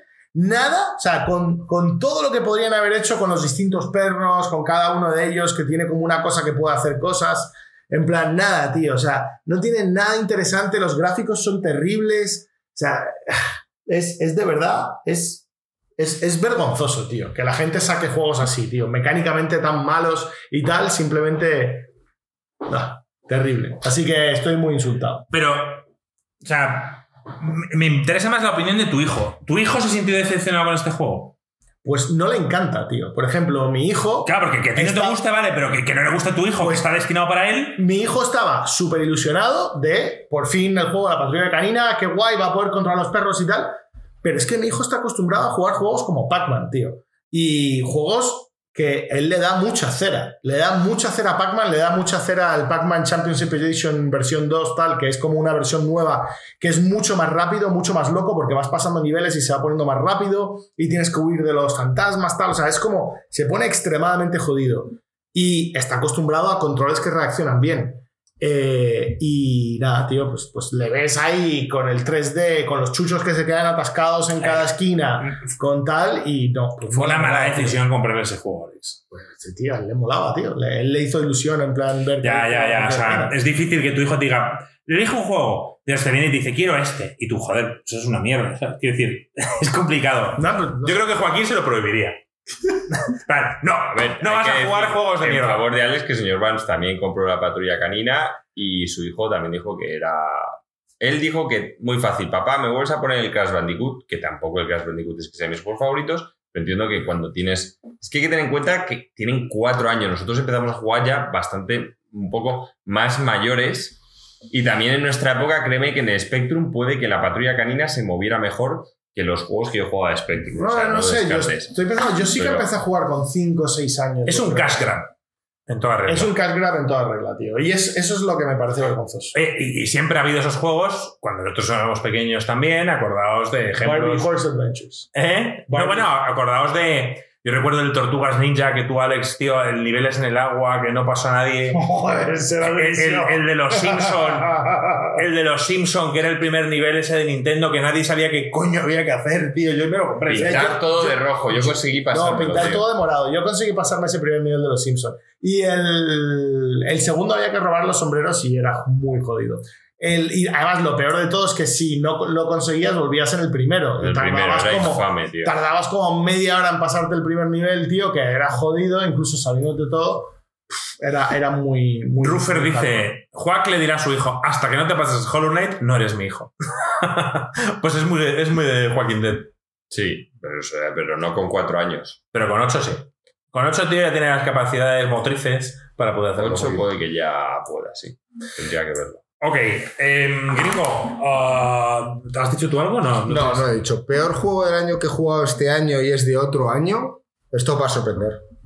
Porque no tenéis ni puta idea qué juego he jugado de otro año, este año, y me ha decepcionado. No, no, no tenemos ni idea. ¿Y no lo has hablado en el podcast? No. ¿Por, ¿y por qué? O sea, gringo, a veces tienes poco de qué hablar, cabrón, y no nos dices este detalle. ¿Te lo has reservado para este momento? No, la verdad es que me he puesto a pensar y he dicho, bueno, tampoco he jugado mucho. Quizás a lo mejor me vais a criticar que he jugado poco para poderlo opinar en esta categoría, pero es el Dead Space. ¿Has jugado al Dead Space? He jugado al Dead Space. Vaya, vaya.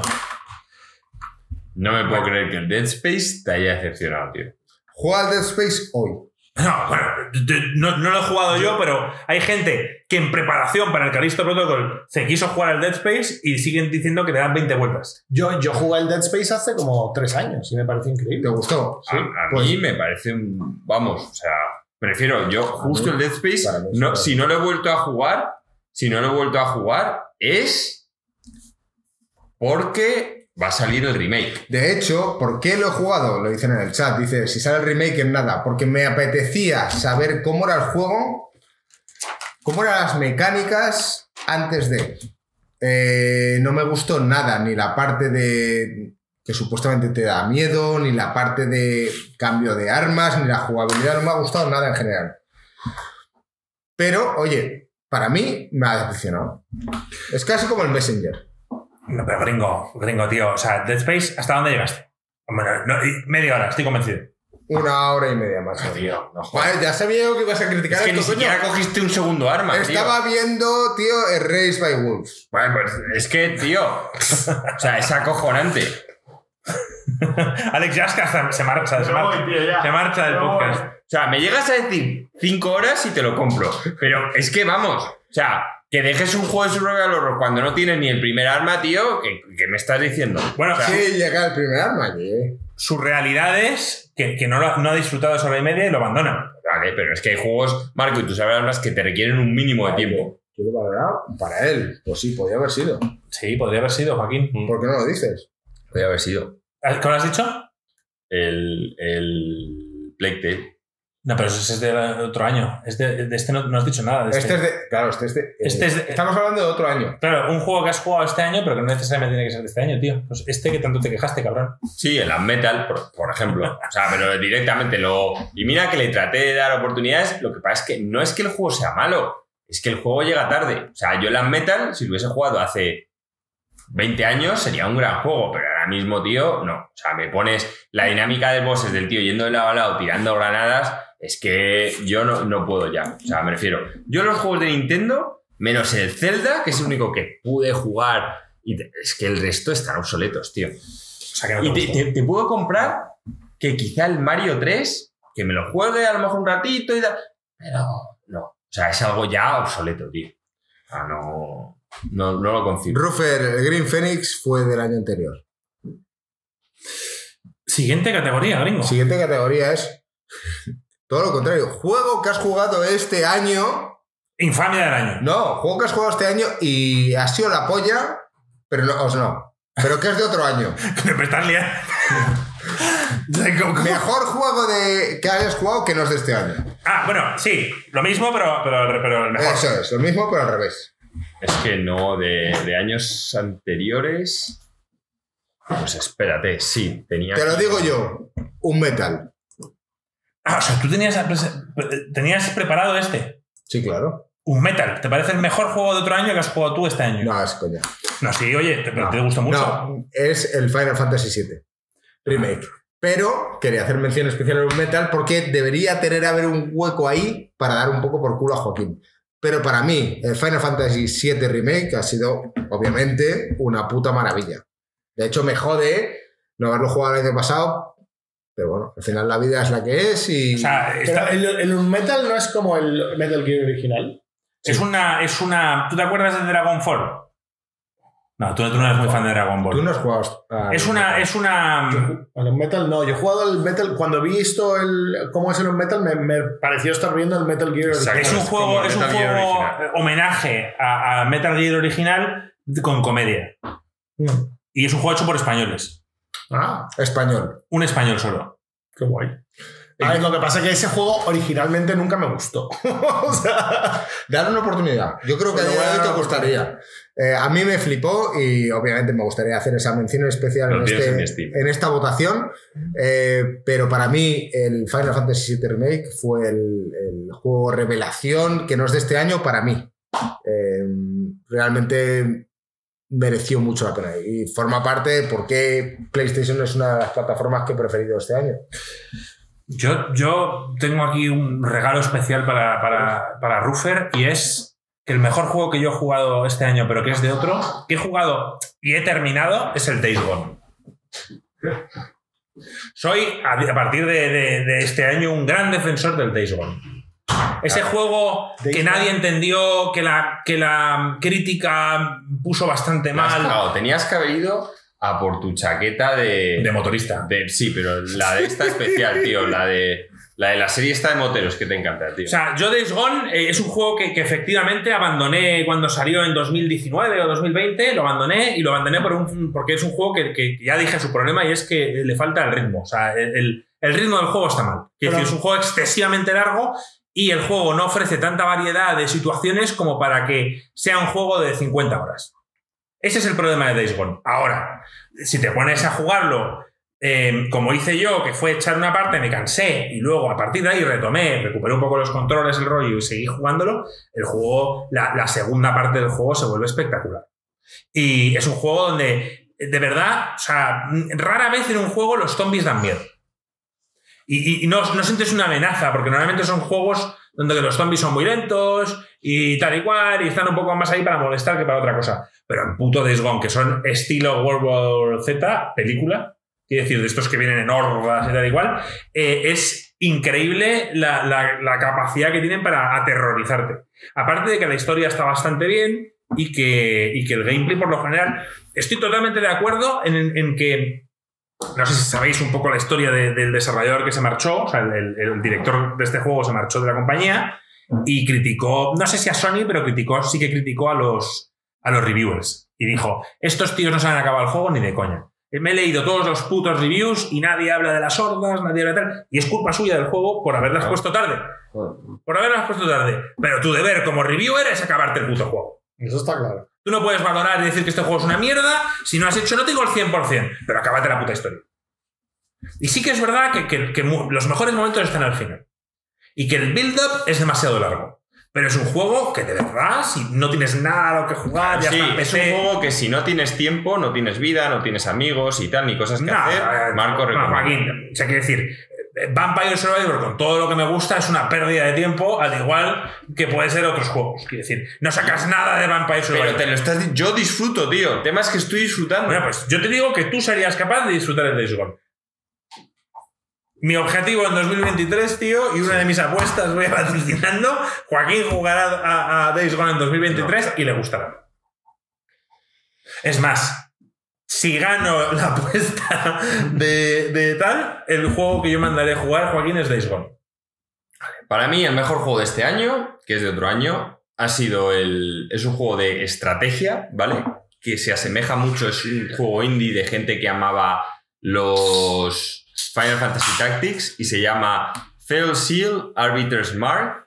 Joder, Joaquín, tus nombres, tus nombres raros, tío. Sí, tío. Es que, es que ese es como, como el tuyo con ponerte 50 horas de mierda hasta que empieza lo bueno. ¿Por qué le pones ese puto nombre, tío? ¿Por qué le pones un nombre que la gente no sabe ni pronunciar? Porque, porque son sus normales. O sea, porque tienes una opción que es la buena y por qué eliges la mala en algo que es el nombre, que no cuesta tanto, tío. Pon otro puto nombre. Pero es que está ahí. Mira, mira, está aquí. Eh, ah, pues no, porque ya lo he borrado. Ya lo he borrado. acabo. Pues nada, no se lo puedo enseñar a Marco. Vale, sí, pero es un juego que te gustó mucho. Es un juego que he disfrutado. Yo es algo. Siempre he tenido en la cabeza, siempre he querido jugar un Final Fantasy Tactics. Es algo que tenía pendiente y al final esto, que no deja de ser juegos hechos por fans, juegos que salieron en Kickstarter, que luego... Bueno, yo lo he disfrutado mucho. Y sorprendentemente la historia está bastante bien. Que es algo que en este tipo de juegos es lo único que yo creía que me iba a echar para atrás. Pues mola. De hecho, el final que tiene. Bueno, hay dos finales, uno bueno y uno malo. Y los dos finales son un poco oscuros. Muy bien. Darle un poco de... Ya, ¿de, de qué estáis hablando? El Felsiel Arbiters Mark. Es que. ¿Qué mierda a, es? mí, No, a mí, a mí es que me, a mí me moló el juego. Yo lo jugué un poco. A mí me moló. Es un juego hecho por dos personas. O sea, estamos hablando de que tampoco es. Un equipo de la hostia. Claro, es un mejor equipo de juego hostia. de, de- tuyo que no es de este año. Exacto. Ah, vale, vale. Estaba orientándome, no, no que no quiero desmerecer el juego, sino que, que me he perdido, estaba escuchando otras valoraciones y, Pues muy buen juego. Y yo os lo recomiendo. y tú lo apoyas, Alex, ¿no? Sí. Sí, a mí me, es un juego que no he jugado mucho, eh, porque lo dejé para jugar a otras cosas, pero lo que he jugado me ha molado mucho. Y si os gusta la variedad en la estrategia, da para mucho. Hay muchísimas clases porque te permite mezclar, tener cosas de una clase y de otra. No sé, a mí me, me ha gustado. Me mola el rollo que hay una serie de personajes principales, pero te permite a ti hacerte unos. Y yo, pues, oye, me hice un personaje al que le cogí mucho cariño y era como un protagonista más. Le llevaba en todas las putas misiones. Pues bueno, ahí, ahí lo dejo. Bueno, eh, repite por aquí el juego, Joaquín, porque lo preguntan en el chat. Lo escribo por el chat. Fell Seal Arbiters Mark. Y sí, el nombre es una basura. Es Bueno. imposible. de- A ver, te dicen ese nombre y piensas que es una basura. es que lo, lo voy a escribir mal, seguro. Ya lo estoy escribiendo yo. Vale, efectivamente, llevamos casi dos horas de podcast y llevamos por la mitad de las nominaciones. Decís que, el juego- que- que el podcast iba a ser largo. Vamos a darle un poco más de chicha porque vienen las categorías más No, interesantes. espera, Alex, ¿tú has dicho el mejor juego? No, yo no, yo no he jugado. O sea, yo no tengo ninguno para esta categoría. Siguiente. Vale, nos quedan un 2 o 4, juego de turno. 10 categorías aún por confirmar. Así que vamos a darle un poco de brillo a esto. Em, y vamos con las mejores categorías o las que hemos dejado un poco más para el final. Mejor RPG. Yo creo que esto estamos todos bastante de acuerdo. Aquí no va a haber discusión. Luego entenderéis mejor, pero bueno, eh, mejor RPG, el del Ring. El del Ring. El del Ring. Lo digo hasta yo. Me da pena no haber jugado a Citizen Sleeper este año para poder dar un contrapunto a un RPG más puro y tal. Pero sí, parece que el del Ring se lo Pero quiero que lo juegues, porque yo, yo creo que cuando lo vi no era un juego que yo iba a disfrutar, pero dije esto es para Alex. No, no, sin duda, sin duda. Yo ya lo he visto, a mí ya me ha llamado. O sea, ya lo tengo en plan. Ya lo compré, de hecho, lo tengo esperando a traer un huevo. Apúntatelo porque para el año que viene según se te ha olvidado este juego y es importante Lo que... tengo comprado ya, o sea, que Ah, lo vale, tengo que jugar. Ok, ok. Pues nada, o sea, quiero decir, ¿ves? Gringo, categoría fácil. O sea, Elden Ring. Vamos a hablar más del Elden Ring seguramente a lo largo del podcast, así que ahora no vamos a No, detenernos no. en esta categoría. No es su momento. Mejor indie. Para mí, el Vampire Survivor. Lo ha hecho, y encima que lo haya hecho un pavo, tío, es que No flipo. lo era. Esta es su lista original. No, No, porque ya este no. Salió otro año. Sí, es que Joaquín había puesto un juego y le, le confirmé yo antes del podcast que, que, que salió en 2020. En, exacto, en 2021. 2021, Año pasado. entonces no valía. Entonces lo ha cambiado. Vampire Survivor, Joaquín. Sí. No, Sí, ya, a ver, ya he hablado de él, no voy a aportar Sí, nada. la Fíjate- definición de indie es, es, es O Vampire sea, ya Survivor. cuando, cuando lo ha hecho un tío, o sea, ya es. Prefiero al Vampire Survivors en esta categoría que no en, en más innovación. No, pero yo creo que sí fue innovador. O sea, yo, yo no creo que es un problema haberlo nombrado como juego, juego innovador. Yo, yo decirte que, que en un momento dado de mi lista tuve en juego más innovador y en mejor indie las dos Vampire Survivor. Y acabé cambiándolo en ambas categorías. Nadie ha nombrado Sifu en todas estas categorías y parece que es un juego que ha merecido mucho la pena. Gracias, Ringo, por spoilear mi juego de indie del año, tío. Sifu es el juego que yo considero eh, el mejor indie del año. Es un juego que además me da rabia porque no he podido terminar y yo siempre digo, ah, no, es que tú para valorar un juego tienes que terminarlo, estoy contradiciéndome, pero es un juego muy difícil. Un juego muy difícil, muy parecido un poquito a Sekiro, Joaquín, en, en ciertos aspectos, pero es un juego que, que he disfrutado y que tengo ganas de continuar en un momento dado. Mm, Para mí fue una putada porque salió en verano Y, y nos fuimos a Alicante entre medias y yo me fui dos semanas además y abandoné este juego haciendo tries el tercer boss, que ya de por sí era complicado. Cuando volví yo ya había perdido el, el- El flow. el flow y, y lo abandoné. Es un juego que quiero volver a retomar desde cero, pero es un juego que yo recomiendo a todo el mundo. Artes marciales. eh, bueno, yo os lo digo, tío, que Stray, de nombran por aquí. Stray es pseudo indie. Sifu podría también ser- serlo comparado con un Vampire, con un Vampire Survivors.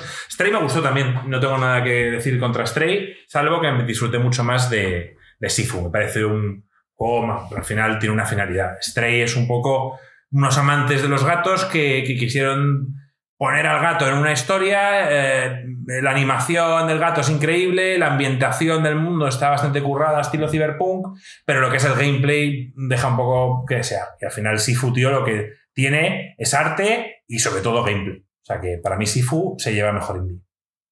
Yo no tengo Sí nominación. que lo tienes, gringo, tío. Yo solo te digo que Monkey Island es un, es un indie. No lo es. Sí, sí, Monkey Island es un indie. No lo es. Sí, sí, sí. Es un indie, Monkey Island, coño. O sea, lo, lo ha hecho la empresa esta. ¿Cómo se llama? La, la puta- Double. Double Fine es una, es una compañía No, es indie, independiente. Fine, sí, tío. sí, sí, sí, sí. Sí, sí, sí. O sea, Double Fine empezó con, con el Broken Age y luego ha sacado una serie de juegos y el Broken Age además fue financiado por Kickstarter y Mon- Monkey Island es su mayor proyecto, pero no deja de ser un puto indie. Es el momento adecuado, efectivamente. Te lo recuerdo porque no me gustaría que, que dejaras Monkey Island, tío. Hay que enseñar aquí la gran camiseta, tío. La que enseñan al final del juego, sin spoilers. Monkey Island, tío, el mejor indie del año. Sin lugar a dudas, un juego que me ha dado grandes momentos, grandes risas y un reencuentro con el pasado. El Stray eso es una puta mierda, debería ser un gatillazo, tío, que si los gatos, seis horas de juego. Stray está Una bastante mierda, bien. tío. Está bastante bien. Si no has pagado por ello, lo juegas en el PlayStation Plus. Return to Monkey Island, tío. Muchas horas de juego, mucha diversión y os la recomiendo a todos, tío. Y esto es lo que hay. Yo eh, iba a volver a poner a Hairspray Shipbreaker, pero me da mucha pena que solamente tengamos una categoría para indies. Entonces he decidido mm, escoger a otro. Voy a decir el Tunic como mi juego indie del año. Eh, me parece un juegazo. Me parece que canaliza todas las cosas chulas de los Zelda clásicos y los eleva. Y a mí me ha encantado. No me lo he acabado todavía, pero le- lo he jugado suficiente para saber que, que me encanta. Eh, No sabía que me Lo tengo, pendi- lo tengo pendiente. Yo lo empecé en un momento raro de- de- del año. O sea, no, no me apetecía jugarlo y lo empecé. Y, y le cogí manía rápidamente. Es un juego difícil. Sí, sí, Sobre todo al principio, seguramente. sí, sí, sí, es un juego. Hasta que entiendes el concepto un poco y tal. Entonces, eh, no, no, no le di la oportunidad que merecía. Sí, es como Zelda con el toque de Dark Souls de que te vamos a matar y tal. Pero el arte, la, ¿sabes? la jugabilidad, tal, está muy pulido, muy pulido. El combate es muy divertido. Yo lo dejé por. Bueno, ya, ya lo conté en un podcast, pero. Buen juego. Tienes que darle más alto, Joaquín, tío. Que fue buen juego, me refiero. ¿Te estás durmiendo? Para mí, no, no. el- el- el- la única contrapartida, que es que quizá esto Alex no ha llegado a, vi- a vivir porque no lo ha jugado suficiente, es que más adelante se te empieza a abrir el mapa. El problema está en que no es como el mapa del Zelda, que vas siempre donde quieres ir, sino que juega mucho con poner caminos secretos por la vista isométrica que tiene. Entonces, deja de ser divertido porque hay veces que, como es un Zelda, estás buscando dónde ir y empiezas a dar vueltas y encima no ves el camino claro. O sea, te hace perder tiempo en algo que es simplemente por el estilo que has enfocado para ver el juego Sí. y juegan con eso. Y ahora creo que te va a joder. O sea, porque cuando no tienes tiempo, el que te lo hagan perder en eso, que no es divertido, es simplemente porque no lo ves por la vista, porque el árbol tapa el no sé qué o el tal, creo que te va a cabrear, que es lo que me cabreó a mí y por lo que lo dejé. Porque por todo lo demás, me parecía un Zelda con un combate divertido, en vez de un combate infame. Ok. Ok. Bueno, yo creo que, creo que queda bastante claro. Vamos a ir con una categoría en la cual habéis votado los que estáis en Discord. Nos hubiese gustado hacer un poco un formulario o algo para que la gente en Twitter también hubiese votado. Yo sé que hay gente en Twitter súper fiel, aunque nuestro propósito para el año que viene es que la gente en Twitter crezca Espero que no más. sea la de mejor juego de audiencia, ese es el, el No. penúltimo. Es Vale. mejor momento ICG. Es complicado en el podcast recordarlos, pero, pero Pero vas a enumerar. Sí, voy a enumerar un poco por encima cuáles son los más nominados. ¿Y hay forma de que alguien que escucha ahora el podcast pueda ir a los clips y verlos? ¿O no tiene forma? Podrías hacer una cosa, dedicarte cierto tiempo Ahora me a editar. ahora me pone a mí el curro. No, no, no. No voy a poner los podcasts. O sea, no voy a poner los audios aquí en el. Pues son 30 segundos, pero no, da igual. No, lo- lo- ¿dónde pueden acceder? Entrando en Discord. En Twitch o en Discord, podéis entrar en Discord, tenemos un canal específico donde pone clip del año y ahí podéis tener acceso a los clips de este año o podéis acceder a través de nuestro canal de Twitch en los clips que están ahí y podéis acceder a ello. Ahí dicen en el chat, pon los enlaces de... Muy bien, Rufus, tío. Gracias a nuestro community manager, tío, podré poner los, los enlaces en la descripción, que eso es algo que no me cuesta demasiado esfuerzo. Eso es. Mención especial al crecimiento que hemos tenido en nuestra nueva plataforma TikTok. Muchas gracias a nuestro community manager. Nos has hecho crecer. ¿Cuánta gente tenemos en TikTok? Tengo que comprobarlo. Compruébalo. De momento tenemos ocho eh, nominados dentro de todas las categorías que hay. Tenemos Padre del Año, en la cual Alex se quejaba de que eh, su hija no la había dejado dormir durante... No, había dormido cuatro horas y tiene un, un buen comentario a favor de ello. Eh, Marco hablaba de una vez que le llamaron por teléfono de, para venderle algo y dijo que estaba en una reunión y estaba Manolo Lama de fondo. Estaba jugando al FIFA y, y, y Manuel Ama, ¡Oh! No sé qué", y yo mientras estaba en la reunión y quedé como el culo, la verdad. En otro momento Joaquín hablaba de que estaba en, no sé si en un concierto o en algún sitio, hablabas de que la gente iba a un baño de gente normal. O sea, había baños de gente normal y gente que no. Como que de gente normal. No sé, tío, está por ahí los clips. Es un momento muy. ¿Sabes? Jo- Joaquín hablaba pues, de gente despectiva, ¿sabes? En plan, pringaos, humanos de mierda.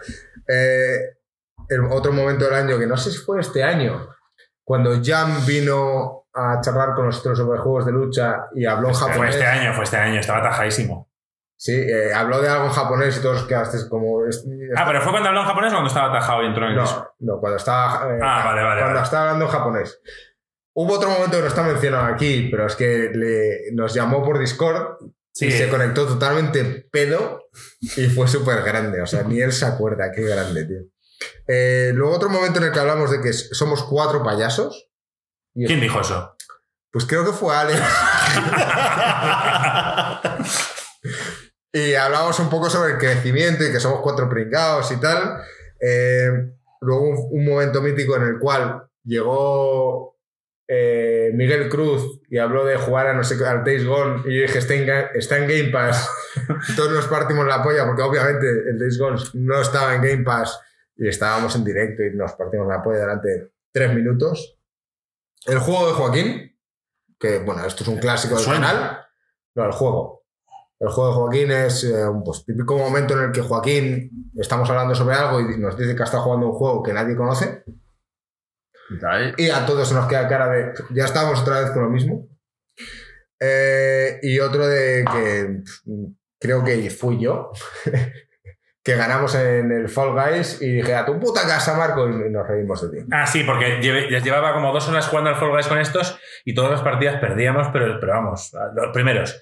Digo, me voy y, y ganan la partida, nada más irme. Y dijimos, vamos a ganar aunque te vayas y ganamos. Sí, correcto. Mención especial a dos eh, momentos del año que no están votados. Uno es el sueño de Joaquín, donde soñó que Marco salvaba una copia del Final Fantasy.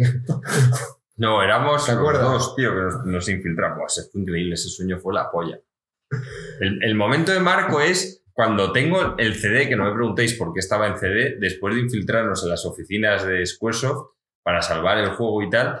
Y cuando cojo el CD y Marco me dice, deja esto para putearlo. Y me saca un CD, tío, el que teníamos en el coche toda la vida que ponía sesión DJ Pito. y yo, pero Marco, ¿qué cojones? No nos sido nosotros. Es increíble, Joaquín. Ese sueño, o sea, es puto increíble. Pues nadie ha votado eso porque no tenemos clip de eso. Tenemos mención especial a eso, mención especial a, la entrada de Jam en un directo totalmente borracho y que no se acordó al día siguiente.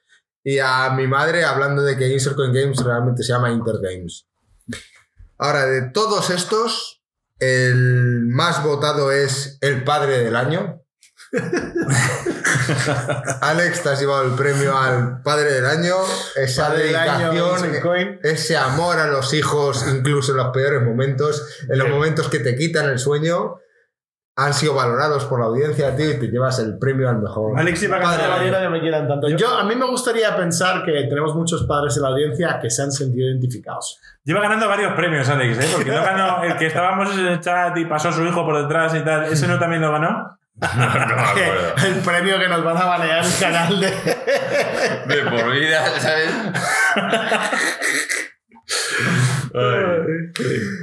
Ay, qué grande. Y en segundo lugar, también otro de Alex, somos cuatro payasos. Entonces, Bien, bueno, bien. creo que Alex se ha llevado el premio ICG de este año, como bien decimos, bien merecido. Ahora, volvemos a las categorías eh, sobre juegos. Juego más anticipado. Bueno, el tercero tampoco es Manolo Lama, lo vamos a decir por aquí, es, está en Game Pass, donde Miguel, tío, sentimos que yo y el resto de gente nos riésemos de que el Days Gone no estuviese en Game Pass. Eh, juego más anticipado. Ese juego esto no es un premio, es simplemente dar un poco la, orient- orientar un poco a la gente, decir que cuál es el juego que más te apetece el año que viene y ya está. Es, es así de sencillo. ¿Cuál es tu votación? Porque yo tengo aquí tu listado que lo pu- pusiste público y no deberías. Sí, pero yo lo puse porque al final dijimos que esto no lo íbamos a discutir. cada ¿Cuál es, tu juego más, suyo. ¿Cuál es tu juego más Yo he estado anticipado? dudando entre dos, entre el, el Silkson, que de verdad tengo muchísimas ganas, y luego está el Zelda, pero al final creo que se lo voy a dar al, al Zelda. Sí, más que el Simpson, Joaquín. Es que estoy ahí, es que los dos los tengo ahí, ahí, pero al, al final, ¿sabes lo que pasa? Que es que hay una parte del Zelda que como creo que lo van a anunciar con la siguiente Switch, que eso también me da... Pero el, el, Queda poco, pero sale en mayo. el Silkson, joder, lo que pasa es que llevo... O sea, el Silkson es que me da la sensación de que lo llevo esperando infinito, tío. No, sí, es que, es que llevamos esperándole Llevamos tres años. Un buen rato. Claro, Tres y, o cuatro y años eso, y eso, a mí también, cuando anuncias algo en plan, oye, que va a salir, y luego, oye, mira, que no, que se que tal cual, me, me jode un poco. Entonces, quizá si lo hubiesen anunciado este año para el año que viene, se lo hubiese ganado el Simpson porque le tenía muchas ganas. Pero el Zelda, el anuncio que hizo en plan, va a salir, y es va a salir, tal, pues es- Vale. eso, eso no, para no, mí- no tienes memoria, Joaquín. El Zelda Breath of the Wild Se ha 2 retrasado ya. lo mostraron hace tres años en un trailer cutre que salían ahí Zelda y Link en una cueva y luego Todos especulando que todos si especulando que iba a Zelda ser- iba a ser controlable. Sí, es verdad. Estuvimos dos años así. Pues se me ha olvidado. Tienen suerte, porque si no, igual se lo lleva el Simpson. Pero es verdad que no han, que no han hablado más de ello. Porque es como un mini Sí, hubo un, hubo un trailer infame en el que sale Eiji Aonuma, que es el director del juego, en el que sale así y todo el mundo hace en plan, hostia, van a presentarlo. Y dice, lo siento chicos, no tenemos noticias de, de- Es verdad que fue un trailer infame. de la secuela de Breath of the Wild hasta ahora. Más adelante os hablaré de ello. Y todo el mundo en plan, vale, o sea, me acabas de joder la vida. Es un troleo, tío. Ay. Ay, bueno, para mí el Breath of the Wild, sin lugar a dudas. Bueno, vamos a hablar con propiedad. Es el Tears of the Kingdom. Bre- eh, o sea, Breath of eh, sí. Que murió la reina. Zelda, Zelda Tears of the Kingdom. Iba a decir Breath of the Wild. El nombre Tears me sigue pareciendo terrible, pero sobre todo por, por- porque tenéis que ver la serie en Apple TV de eh, Raven's Banquet, eh, como es Mythic Quest. Mythic Quest en Apple TV, que es sobre una empresa que desarrolla videojuegos, eh, muchas coñas y tal, bien gracioso. Y, el, y no sé, cada vez que dicen Tears, me recuerdo un libro super lamer que escribió el, el guionista de esa serie. Así que nada. ¿Tú, Alex, cuál es tu juego más esperado? Terra Invicta. no lo conocemos ninguno, ¿eh? No, no lo conoce nadie. Es un juego que. No cogen O sea, os voy a explicar de dónde sale este juego, ¿vale? O sea, Terra Invicta. es un juego que se llama Terra Invicta. Entonces, empezamos. Yo en- voy a fumar, pero te escucho, ¿eh? Vale, vale. em- Empezamos desde XCOM 2, ¿vale? Y XCOM 1, ¿vale? El- estos dos XCOMs nuevos que salieron aquí en los 2000. Eh, hubo un mod extremadamente famoso que se llamaba Long War para, para el juego XCOM 1. De hecho, fue tan famoso y tan increíble el mod que los desarrolladores, de, eh, de los desarrolladores del, del propio XCOM, Firaxis, les contrató, les pagó a los modders para que hiciesen el mismo mod para el XCOM 2. Y de nuevo, el mod del XCOM 2 llegó a ser con muchísima diferencia la mejor versión del XCOM 2. La- el Long War 2, que tal, me gusta más que el juego original. Y esta gente, después de eso, formaron su propio estudio. Y este es el primer juego, lo llevan desarrollando como 4 o 5 años. Este es el primer juego que han hecho ellos desde cero, tal. y tengo más ilusión. Está en Early Access, pero yo no juego nada en Early Access y va a salir ya el Cuando año que viene. oye. Así que no sé, tengo, tengo más ilusión. Yo, para mí, es el juego que más ilusión me hace del año que viene. Yo diría que, que Tears of the Kingdom también. O sea, soy el más fan aquí, creo, contigo, gringo, de Zelda y sería ese. Pero por dar otro juego, otro dato, me apetece mucho el Starfield, por, por ver si finalmente es Skyrim en el espacio o si es una infamia, como mucha gente se espera. Entonces tengo expectativas. Expectativas con este juego. Esperanza. No, no, no, expectativas. Esperanza no. Joaquín y yo llevamos hablando tiempo que, que pinta, pinta gatillazo, pero, las pero naves, eso, o sea. hay que confiar en Bethesda y, y ver si finalmente están a la altura. Y veremos. Pero bueno, evidentemente Tears of the Kingdom es lo que más espero con, con diferencia. Pero si tengo que elegir otro juego, seguramente puedo elegir ese. Yo estoy jodido ¿eh? entre esos dos. Y quizás si tengo que cerrar los ojos y ver objetivamente cuál me hace más ilusión, Visualízate sentado el día que, que el estás. día que sale el día que sales y le das a play. seguramente el Hollow Knight. Has cambiado tu veredicto entonces. Sí. Es que si soy sincero a mis. Ahora me habéis recordado la mierda esa que es verdad que lo anunciaron, que salía Zelda, que era. Me habéis jodido porque lo único que hacía que estuviera eso es que no habían hecho la infamia esta anunciarlo hace mil años. Es más, creo que se anunció en el mismo, en el mismo Claro. directo. Pues si fue así, se lo doy al, al Hollow. Es Vale. el que más. Hollow, te quiero. Hollow no. ¿Cómo se llama la Sí, otra? hecho. No, la- Hornet. Hornet. Hornet. Hollow es el pavo, que también le quiero mucho a pesar ¿Se de que Hollow? ha muerto. El Hollow Knight, sí, es que no tiene nombre. Sí, no tiene nombre. Se llama Hollow y Hornet. Hornet sí que tiene nombre. Vale. Siguiente categoría. Mejor compañía de este año. ¿Me, me amenazaste antes? La merece. Sí, en plan, como no sea la mejor Nintendo, compañía, claro. Nintendo. Me miran todos con cara rara, No, pero... no, yo, yo, estoy, yo opino igual. Nintendo. Sí, sí, sí, sí. El, Para- único, el único que ha respondido a sus fans. Sí, el único que ha mantenido el Y, nivel. y- y si queréis en, en una, o- o- digamos, un men- honorable mention de estos, diría PlayStation, porque ha mantenido un poco el nivel, en el sentido de que ha sacado prácticamente al trimestre un juego de calidad. Otra cosa es que a mí, personalmente, no me gusta el Gran Turismo 7 y, y no lo cuento. Pero quieras o no, han sacado el Horizon Forbidden West, Gran Turismo 7, God of War Ragnarok y Sifu creo que era exclusivo de consolas durante un tiempo. Quiero decir, creo que Stray fue exclusivo. Al final creo que es un año decente para, para PlayStation. Pero para Nintendo también. Nada, que me- ahora, ahora estoy dudando, tío. Porque ahora veo el, veo el, veo el año y el de Sony no ha sido tan malo. Voy a mantenerme con Nintendo porque es lo que escribí y punto. Ya está. Ya me he explicado suficiente. Yo estoy a favor de Nintendo también. Sí, sí. ¿Tú por qué?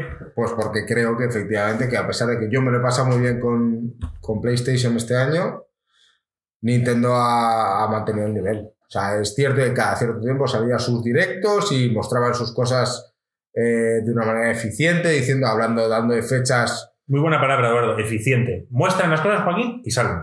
Sí. Con sus fechas y en poco tiempo. Sí, sí. Y para mí es como se debería ser. No deberías anunciar nada que no vaya a salir. Entonces ha cumplido con su palabra, no ha defraudado a la gente y creo que es la mejor compañía en cuanto a todas, todo este desastre de año, pues el que mejor lo ha hecho. ¿Tenéis mejor compañía?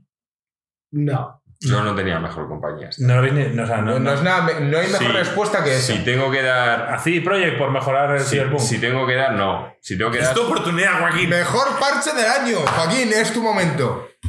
No, no, no, no. no 3.17. Eso hubiese sonado de la hostia. Sí, lo sé. Lo sé, y es que me he acordado de que estaba en el garaje. No, no, no. No, bueno, tampoco nos pasemos, que luego me jodéis a mí editando No, no tengo. Sí, seguramente estoy con Marco. O sea. PlayStation, pero es que al final. Nos corrige el Ruffer y dice, Sifu y Stray no eran exclusivos. Eh, De, de consola sí. O sea, quiero decir, la única forma que tenías de jugar en consola a Sifu y a Stray era, era en, en PlayStation. En Xbox no era posible. Pero yo la verdad es que me paso el año conectado a Game Pass, tío. O sea, es que es, es mi tema. Entonces, ¿le vuelves a dar el premio a, a mejor plataforma del año? Puedes darse la Game Pass. De mejor compañía se la puedo a Microsoft. Pero es que tampoco siento que tal, porque no he tenido momentos como el God of War. Es que aquí tengo un problema, es dónde estoy conectado, pero luego es cierto que, que PlayStation con el God of War me ha flipado. A mí con el Horizon, en cambio, fue un bajón. Es que no tengo una compañía a la que se merezca mencionar que me ha parecido mejor compañía del año. Prefieres callarte. Sí. No hay ninguna que me Nadie lo parezca ganadora. Vale. No. Antes de pasar a la siguiente categoría, Joaquín, me gustaría que explicases un poco el fondo que tenemos ahora mismo en el canal de Twitch. Rápidamente, por favor. Rápidamente, di. ¿Por qué? Porque hay mucha gente que dice, ¿quién coño es ese tío? Que tenemos a Ruffer aquí que no sabe quién coño es. Pues, básicamente es el protagonista de una película que es, para mí, ageneracional. La puede ver cualquier persona y si no la disfruta es porque es un puro infame. Y además es de las pocas películas que yo defiendo que hay que ver en España. O sea, Y esa película ¿quieres es. mandar, El Gran Lebowski. ¿quieres mandar deberes a Ruffer y además personas que no hayan visto el Gran Lebowski y decirles, estas navidades, Es una peli increíble. Sí, no recomiendes Joaquín Drogas mientras se ve la película, por favor. Hay que verla sobrio. Digo porque no nos banen, ¿no? Si Marco no me hubiese jodido comentario, pero bueno, la podéis ver, se vea cuando se Tú vea. sin es- filtros, tú dilo. Es una película excepcional, tío. O sea, es una película que ves que tus padres te dicen que han disfrutado, que tú la disfrutas y que si tus hijos no son infames, disfrutarán. ¿Tus padres han visto esta película y la han disfrutado? Con un. Sí, vamos, mis, mis padres fueron al cine al estreno. Si fueron mis padres, ¿qué película más buena hemos visto? Tal, ¿Tus padres cual? fumaban porros por la época? No, no, qué cojones. Por no, por no. Mi- mis padres no han fumado porros, vamos, yo creo que en la vida, pero. 20 te recomienda, dice que con un vinito o con dos. A ver, Juaco, yo creo que es mentira que tu padre no haya fumado porros, más que nada por el tema de la, de la historia que escribió acerca de, del botafumeiro y, y la marihuana. No, no, no. De verdad que no. Así como fue. Eh, ¿Qué coño es fumó esto? tabaco mucho y tal y cual, pero no. Tabaco mucho. Sí, sí, sí. mucho. ¿Nunca, nunca he probado un porro. No me lo creo. A mi padre me ha dicho, yo nunca probé un porro, mi No. madre sí. Mi madre me dice, yo, yo fumaba de vez en cuando. No. Y así como el whisky, te decía, sí, yo iba tal, pillaba una botella, tal, con agua, whisky con agua, no sé qué, pero. ¿Cómo echa de menos hablar en un directo de. ¿Cómo cambian los temas? ¿De qué estábamos hablando? Del galego. Para que os hagáis una idea, sí, es típica película, salió un poco después de la conquista de Estados Unidos ah, de la guerra de Irak y tal, con el Saddam Hussein. la conquista? Pero no, para que os hagáis una idea, o sea, es que no sé poner Lebowski, ¿cuál- ¿qué año salió? Es que es antigua, pero mi padre fue, cuando salió, de hecho fue a los cines estos que Del había... 90, del 91. Bueno, pues, Cuando íbamos nosotros a los cines estos, No. a los del Centro Nuevo. del 94, 95 seguro. Centro Nuevo. Sí, Sí, sí, sí, sí. Yo, no yo, yo decir que, que- que estoy con Joaquín. La película es atemporal y creo que deberíais verla, aunque no os guste. Yo la primera vez que la vi no fue en el cine. Me dijo, "Ah, est- esta peli es increíble. Y es lo típico que nosotros teníamos típica edad que tus padres te decían que una peli de risa era increíble y decías, va, esto es infame. Porque te creías que lo que fueran a ver tus padres no te iba a gustar, porque había muchas cosas que sí, que había un cambio generacional, pero este no. O sea, y pasa el tiempo y además es una película que la he visto tantas veces y la sigo disfrutando. Me sigo partiendo el culo con ciertas escenas. He cogido un cariño a los personajes especial. Quería poner otra escena en la que se ven a tres de los protagonistas, pero al final. Mucha gente. Exacto, hemos dejado a esta que está en nota y os la recomiendo a todos. Es, algo que, aunque sea por cultura general, hay que ver esta película. ¿Sabes que hay una convención todos los años en Estados Unidos donde va la gente en plan a disfrazados del nota, en plan simplemente Todos a iguales. y se piden todos White Russians. Bueno, gracias, yo no sé cómo se puede ver esa mierda, tío. Cuando el tío le ves en el minibar preparando la mierda esa y al final coge la leche y la echa, tío. Y luego, cuando lo bebe y le queda todo en el bigote, Pero, tío, tío. Alex, ¿qué es el White Russian? ¿Es un vodka con, con leche? tío. Sí, el White Russian es una bebida alcohólica, no es un cóctel que exactamente no sé lo que lleva, pero creo que lleva como leche, vodka, un huevo crudo, no sé. O sea, es en plan, es muy cerdo. es, muy, es una bebida muy cerda. Ok, bueno, pues nada. Bueno, antes de pasar con la siguiente categoría, un momento mítico y que ha sido hito o eh, lore del canal. Ruffer, tío, nos lleva siguiendo la hostia de tiempo. Este es el año en el que él ha cumplido 18. Es mayor de edad. Dice, ya no, es- ya no soy menor. Ya podemos hablar de alcohol. Ya Era el podemos único hablar de menor en alcohol. el canal. Sí, el único menor que, que supiera. Pero decir, tío, No podemos hablar de alcohol. es, bueno, bueno, si, Como si no hablásemos. Si solo fuese. Si, si no hubiésemos hablado de cosas peores. Siempre lo hemos dicho que ha sido un orgullo para nosotros que somos viejos, hablando de juegos de viejos, atemporales para nuestra época, eh, como alguien joven, tío, nos sigue desde hace tantos años y nos apoya a tope, aunque haya dejado TikTok totalmente aparcado. Pero Y, y decir que el vídeo que le enganchó a Insert Coin es el Cineudus a lo loco del Days Gone. Para que lo sepáis. Adelantaremos que eh, una de las cosas que más le enganchó, y a- posiblemente a muchos de los que nos oigáis, fueron los vídeos que hacíamos en. Es que sin euros ya lo loco era, era algo especial, tío. Todos aquellos vídeos Volverán. Que poníamos en la época, decir que en 2023 volverán. Y quien quiera saber más, que esté conectado al canal. Siguiente categoría. Vamos. Juego que no te encaja. Explica esta categoría. Yo vi una categoría en una, no sé si fue una revista, un podcast, que es Game I Don't Get. Y en español, en inglés suena muy bien y todos lo entendemos, pero en, pero en español no, no lo encontramos. Joaquín buscó una, un catchphrase igual, pero juego que no te encaja es un juego que a todo el mundo le ha gustado y que por alguna razón a ti no. La mejor forma de explicarlo es esa. Entonces, si, si hay alguien que, que dice, oye, pues joder, pues a todo el mundo le moló, yo qué coño sé, el Red Dead Redemption 2 y a mí me parece un coñazo. Pero pues- tiene que ser de este año. Sí, claro, tiene que ser de este año. No sé si tenéis alguno. Yo Yo, sí. tengo, yo tengo uno, lo voy a decir Joaquín. Es el. Dije que lo iba a repetir y es aquí, es el Immortality. Eh, al igual que he defendido su innovación, eh, critico su. Su poco. No explica absolutamente nada. Te tira a la piscina, te, te a ver clips, no entiendes de qué va el juego y, y de cuando llevas un rato. Marco, después de al Boyer, dice: Aquí no encuentro nada erótico, tal. Y cuando, cuando es un tipo. se limitan a decirte los controles, eh, tampoco te hay una cosa muy importante y es como en el menú principal pone Start, New Game, no sé qué, y luego pone como info, que, yo pensaba que eran los créditos, y no, es una info que te dan antes de empezar a ver los vídeos. ¿Y por qué no te lo ponen? Pues claro, entonces, de- al final acabé metiéndome en internet a ver, en plan, mm, ¿qué, qué pasa con Immortality? ¿Qué, qué tengo que hacer? Y, y estaba lleno de foros de gente igual. Entonces, digo que es un juego que no entiendo porque. porque, porque ¿Por qué lo llaman Immortality pero- si la tía ha muerto y es estudiar asesinato? Marco estaba muy confuso. a porque hace por- durante las películas es inmortal, Joaquín. Es por eso. Claro, a través de las películas también es inmortal, claro. Exacto. o sea, Será recordada siempre por sus películas. Exacto. A mí, a mí me hace mucha gracia porque yo, es que hay tipos de jugadores y yo creo que los jugadores que juegan a un tipo particular de juegos, como pueden ser de estrategias súper super crujiente, en, en inglés les llaman crunchy, eh, pero son juegos en plan con mucha, mucha mecánica, mucha mierda. Eh, estamos muy acostumbrados a leer las instrucciones, tío, y yo creo que si me hubiesen visto esa pantalla, probablemente le hubiese dado a info, Marco, tío. No creo que sea lo correcto. Creo que el tutorial debería aparecer cuando le das a jugar. Pero yo creo que sí, antes de jugar le hubiese dado a info. Eh, no, bueno, yo no, no, no, no. No lo hubieras dado a info porque tampoco estaba tan claro. Decir que este es mi juego, es un juego que, que he defendido por su originalidad y que critico por no ser accesible para todo el mundo. Yo en parte opino parecido a lo que yo voy a votar. Y a ver qué decís. Elden Ring. What? Bueno, a ver, Elden Ring es el juego más accesible de From Software.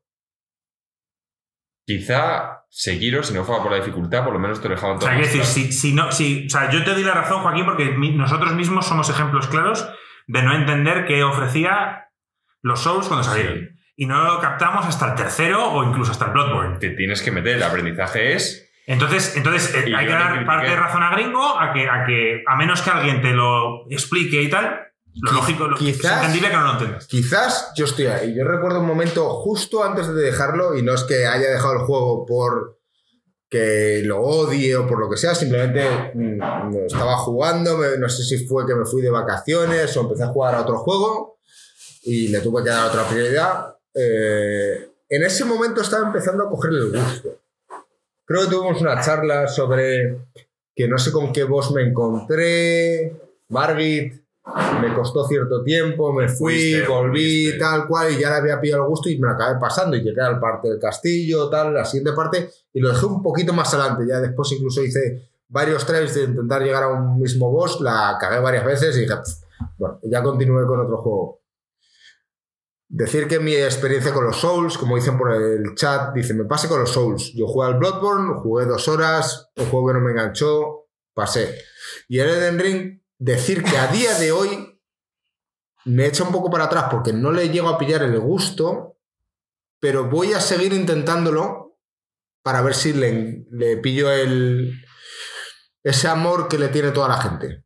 Exacto. Este Y voy a continuar con ello. O sea, voy a intentarlo. Pero a día de hoy aún no me encaja. O como Le- lo quiere llamar. todos los juegos los hizo así. A mí me pareció algo muy arriesgado, pero él simplemente quería crear una comunidad, creía que era algo difícil y lo ha conseguido. Ahora, yo jamás he negado que tienes que hacer un esfuerzo inicial muy grande. Muy grande, hay en un momento, tío, que te vuelves un cazador y ya eres de sus juegos, tío.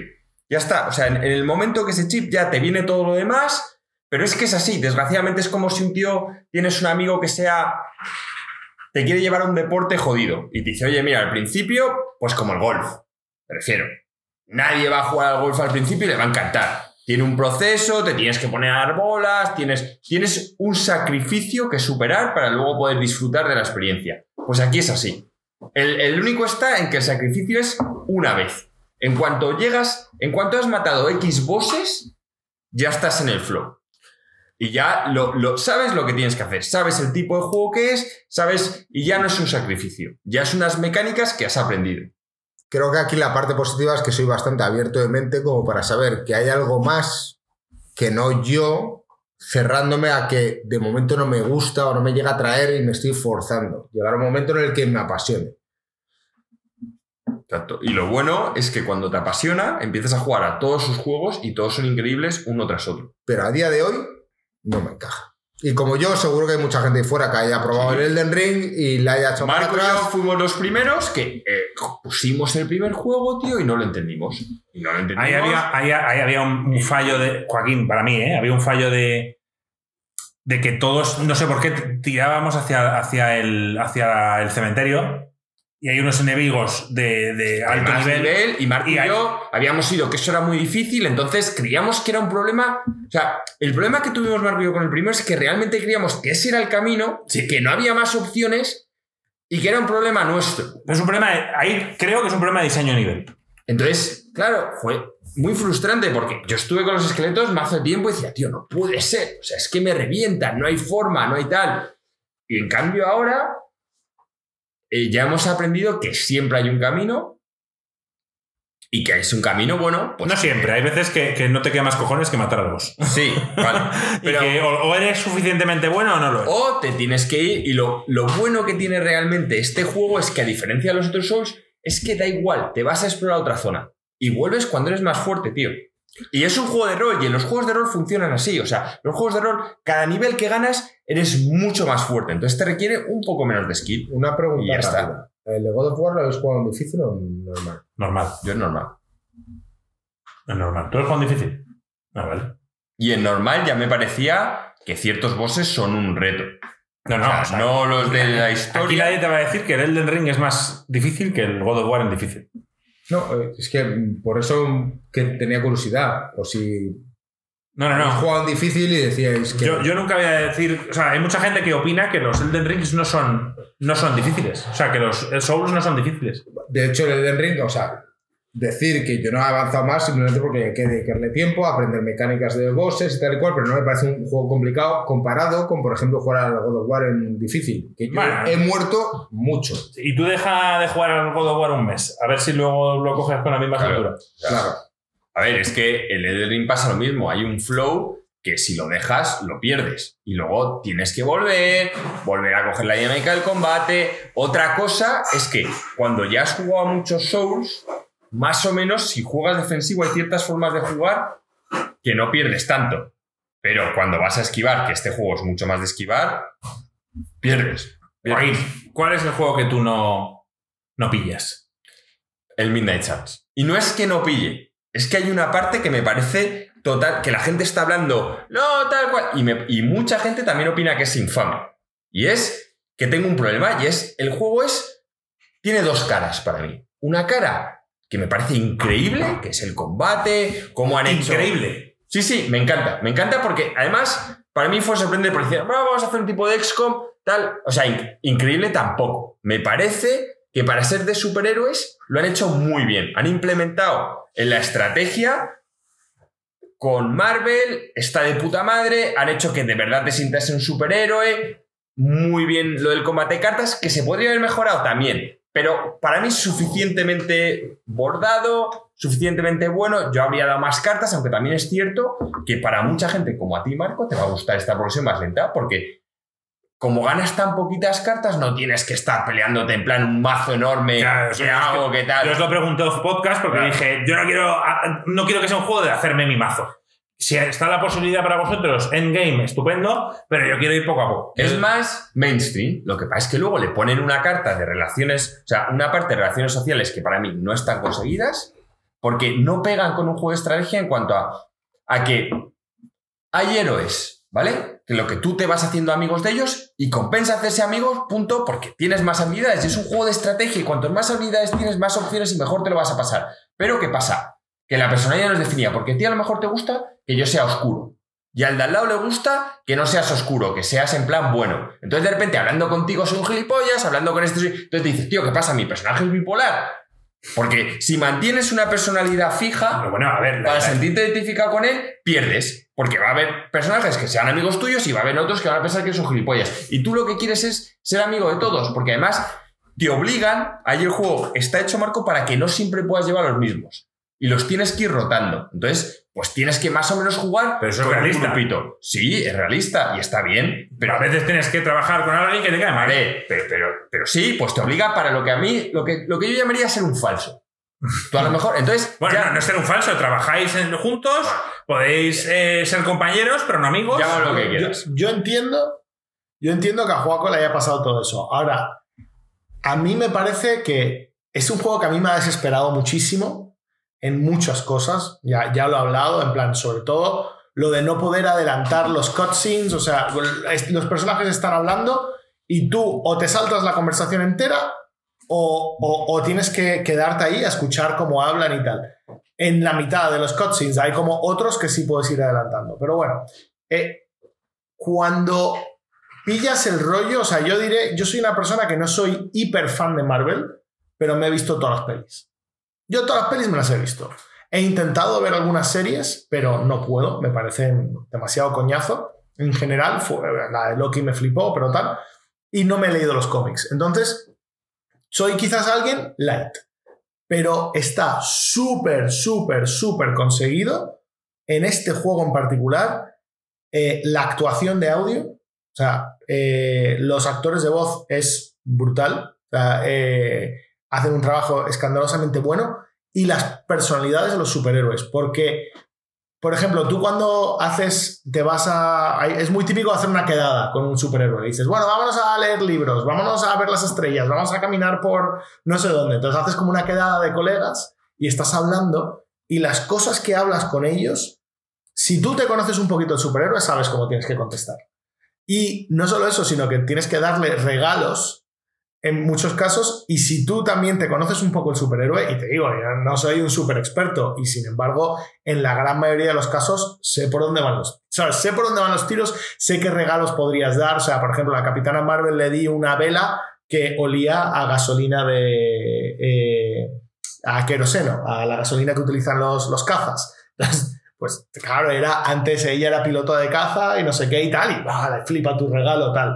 A el Capitán América le das en plan un libro de historia sobre la Segunda Guerra Mundial y le flipa, tal. Entonces, no son, no es cosas hiper difíciles. A la mínima que sepas un poquitico del personaje, te lo sabes. No sé, me parece que está muy conseguido. Y es un juego que me desespera muchas cosas, pero entiendo, entiendo que te choque. Y luego, lo otro que me aberra, que también se lo conté a Alex, es que yo, de Marvel, tengo un problema con la magia. Y no me gusta lo mezclar la magia con los superhéroes. Y el juego entero es, a mí, si haces el tema en plan Constantine, pues bueno. Pero el juego entero es con demonios, con tal. Y para mí eso es como si en la película El Señor de los Anillos está Gandalf y aparece Iron Man. O sea, es que son cosas. Pero, oye, ¿esto es un review de Midnight diferentes, Suns o, o- o No. lo dejamos para cuando...? Ya está. de- Vale, vale, vale.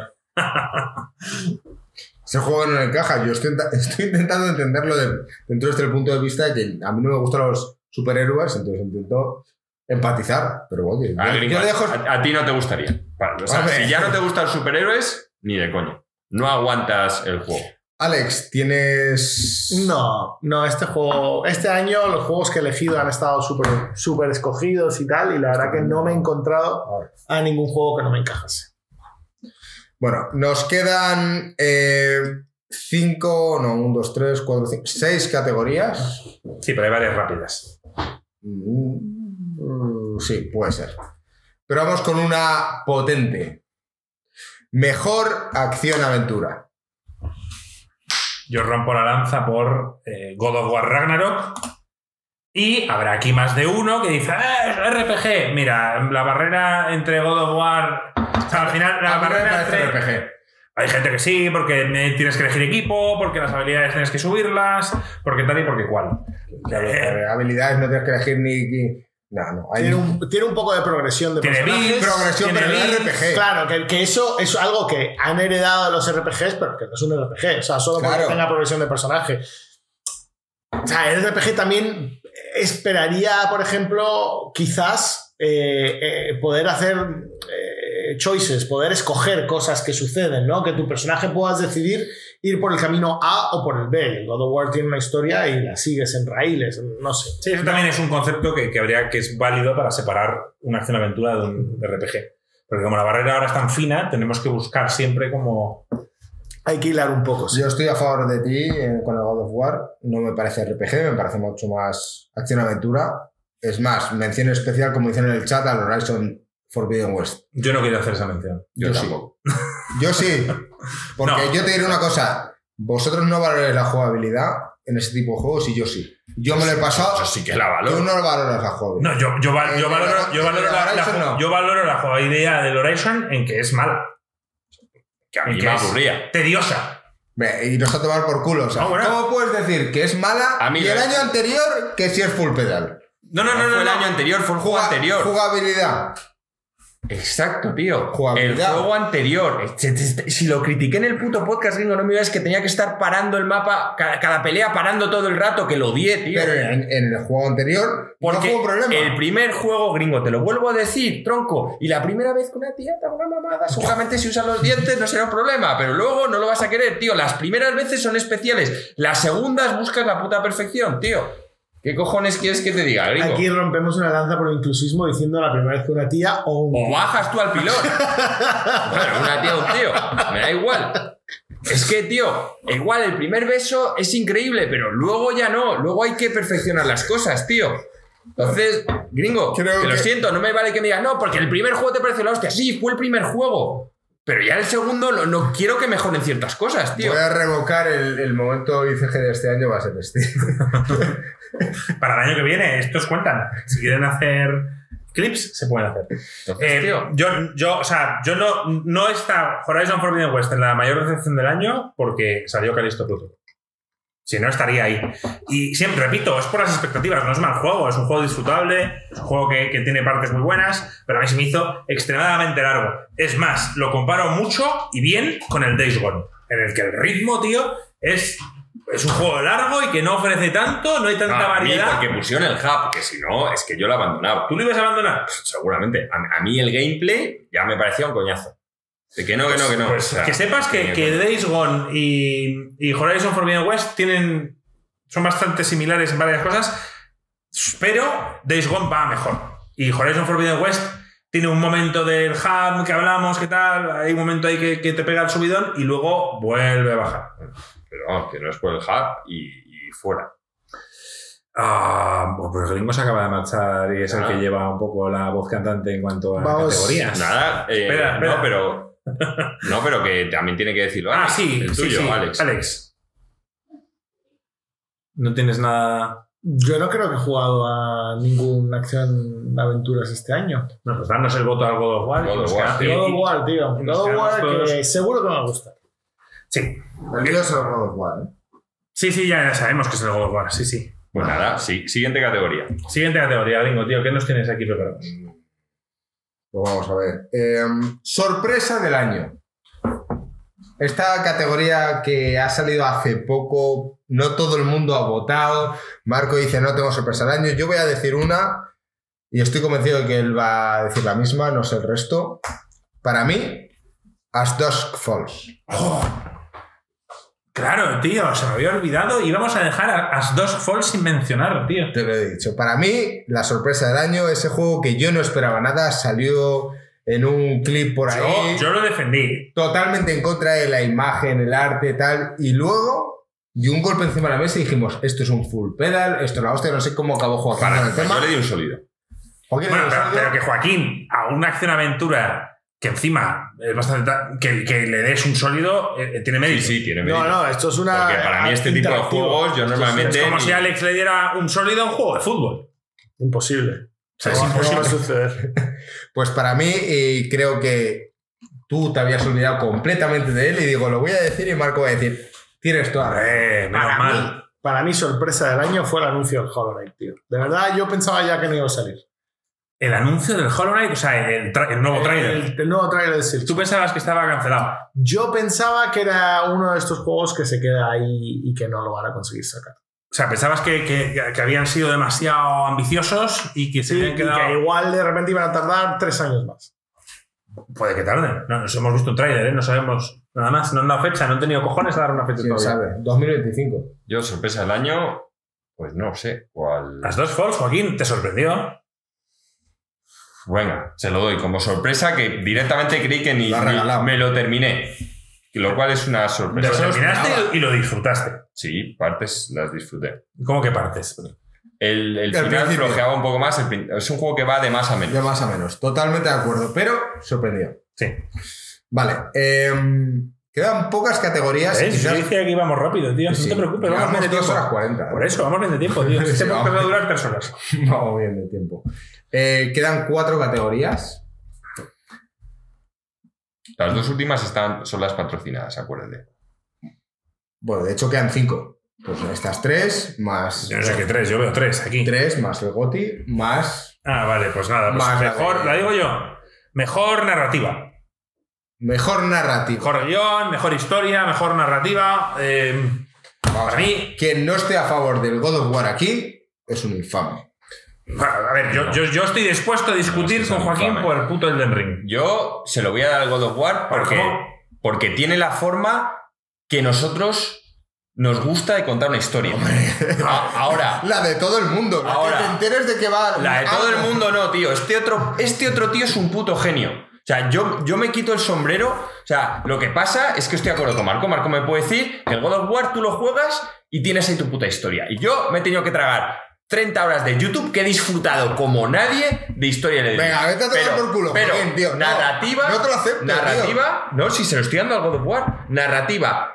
Para mí, o sea, la única. Pero se lo, estás dando, que- se lo estás dando al God of War con condicionantes. no, se, no se lo estoy dando con No, un condicionantes. de. Lo que pasa es que estáis diciendo que es, sin lugar a dudas, y yo os digo que este pavo, tío, tiene una legión, legión de fans, tío, que les encanta su forma de contar la historia y que justo yo ahí no me voy a meter. Yo voy a decir que yo la disfruto un montón, pero el God of War narra una historia como a mí me gusta. Entonces yo se lo doy, pero no me parece en plan, no, tal cual. No, lo que pasa es que es una visión en la que yo me voy metiendo más y, y es otro tío que ha innovado. Me ha molestado que, que, o sea, mira que hay categorías en las que está nominada y, y ha ganado el Elden Ring. Y en este ha ganado el En of War. esta, aun ganando el God of War, has tenido que nombrar. Porque ha dicho sin discusión. O sea, Ah, sin- Es que, es que no hay discusión. Es que no hay, no hay historia en, en, en, en Elden Ring, no existe. Si es que no te enteras de nada. No existe, tío. Lo que vosotros Eh, esto es como el Hollow Que, Knight, que tío. para mí, que es que es lo que dice, si me hubieses dicho el mejor, digo, el God of War, es la narrativa, es como yo cuento las cosas. Pero ya está, se acabó, no tenéis que añadir el. Elden Ring ahí. O sea, es que el Elden Ring Se no tiene historia, no tiene.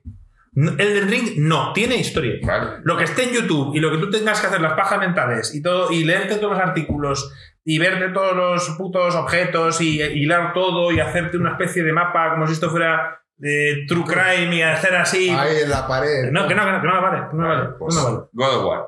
Bueno, bueno, hombre, que se lo iba a desde hacer. Pero luego. que si yo también soy God of Alex, War. tío, estás muy callado. ¿Estás de acuerdo en que es God of War? Yo estoy de acuerdo que la mejor historia probablemente sea algo de Pero, pero me refiero, tú eh, darías. Es que no ha jugado a los dos. No, ya, pero, pero él daría un voto a favor de una historia ambigua en el que tienes que informarte a través de otros. No, eso es mejor world building. Ambientación, quizás sea ambientación. Ambientación, world building, Ah. como lo quieras llevar. Pero vamos, no, no Lore, es mejor historia. tal, tal, tal. No, aparte, a ver, World Building en cuanto a God of War está todo escrito. Ellos luego lo mueven las piezas como quieren, pero Ahí final lore Elden tienen. Ring, obviamente. Exacto. Sí, sí. Pero Bueno, mejor narrativa, tío. Una- Y- Mira, y Horizon, Mucha, ¿no te la has gente, pensado mucha también? gente dice. No, ¿Por qué? porque para mí extraña, tío. Porque para mí, la o sea, aquí no solo hablo de la historia que viene en el juego, sino el cómo está contado.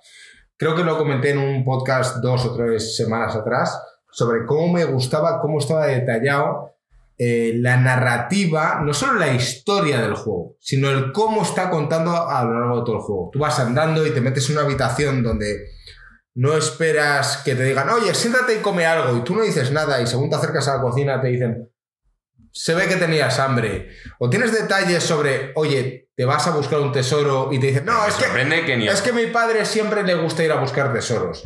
Quiero decir, Tiene muchos, muchos elementos ahí de historia ni, que, ni que el añade. Horizon que lo. O sea, yo no digo que ganase, obviamente no, pero que. pero está muy lejos. es No, está no, lejos. Menciona- En las Dogs Fall, que justo también es, es de narrativa. Pero es, es una mención honorífica a las dos Fall, pero es mejor el God of War. Sí, sí, por supuesto, pero que me refiero que, que justo es un juego que solo vive de su narrativa, prácticamente. Sí, sí, eso no hay nada más. Sí, sí.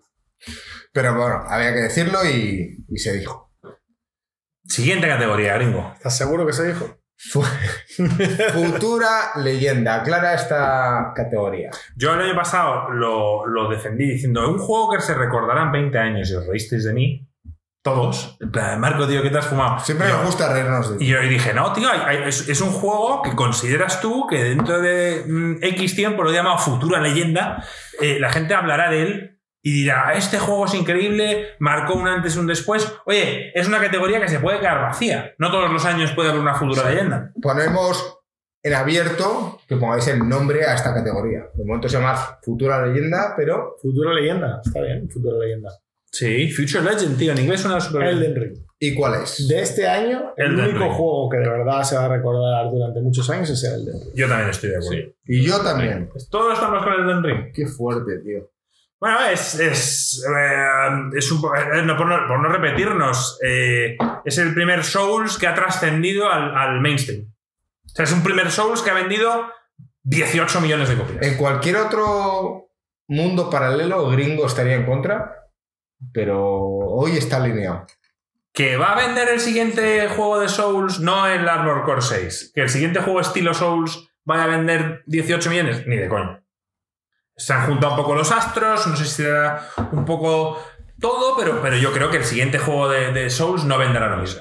Yo no lo sé. Yo ahora os digo, como cojan, como hagan como aquí, que han cogido al Martín, pero en vez de al Martín, cojan al tío este que quizás se involucre hasta más, que es el, el, a- el escritor este que le encanta a Alex, que básicamente es todo lo contrario, que el tío escribe sus libros, termina sus historias, hace no sé cuántos libros al, al año, o sea, y el, y el tío ha dicho que le encantaría, ese es el pavo que creo Alex que lo hice y no se lo cobra, que de verdad se mete ahí No, con todos los japos claro. y se pone a escribir a saco. Claro que cobra, ha sacado su primer videojuego. Lo que pasa que ha creado el mundo y el lore para un videojuego, pero que es, eh, Indie o algo es así, ¿no? estilo MOBA, que se me ha olvidado exactamente cómo se llama. Lo- luego lo miramos, pero está en Early Access además. Pero a mí este tío en un Souls me fliparía. Y además que fuera un Souls un, quizá un poco menos oscuro, tío. Para variar. Ya llevan oscuridad mucho tiempo. Moonbreaker se llama. Bueno, yo queda ca- bastante clara esta categoría.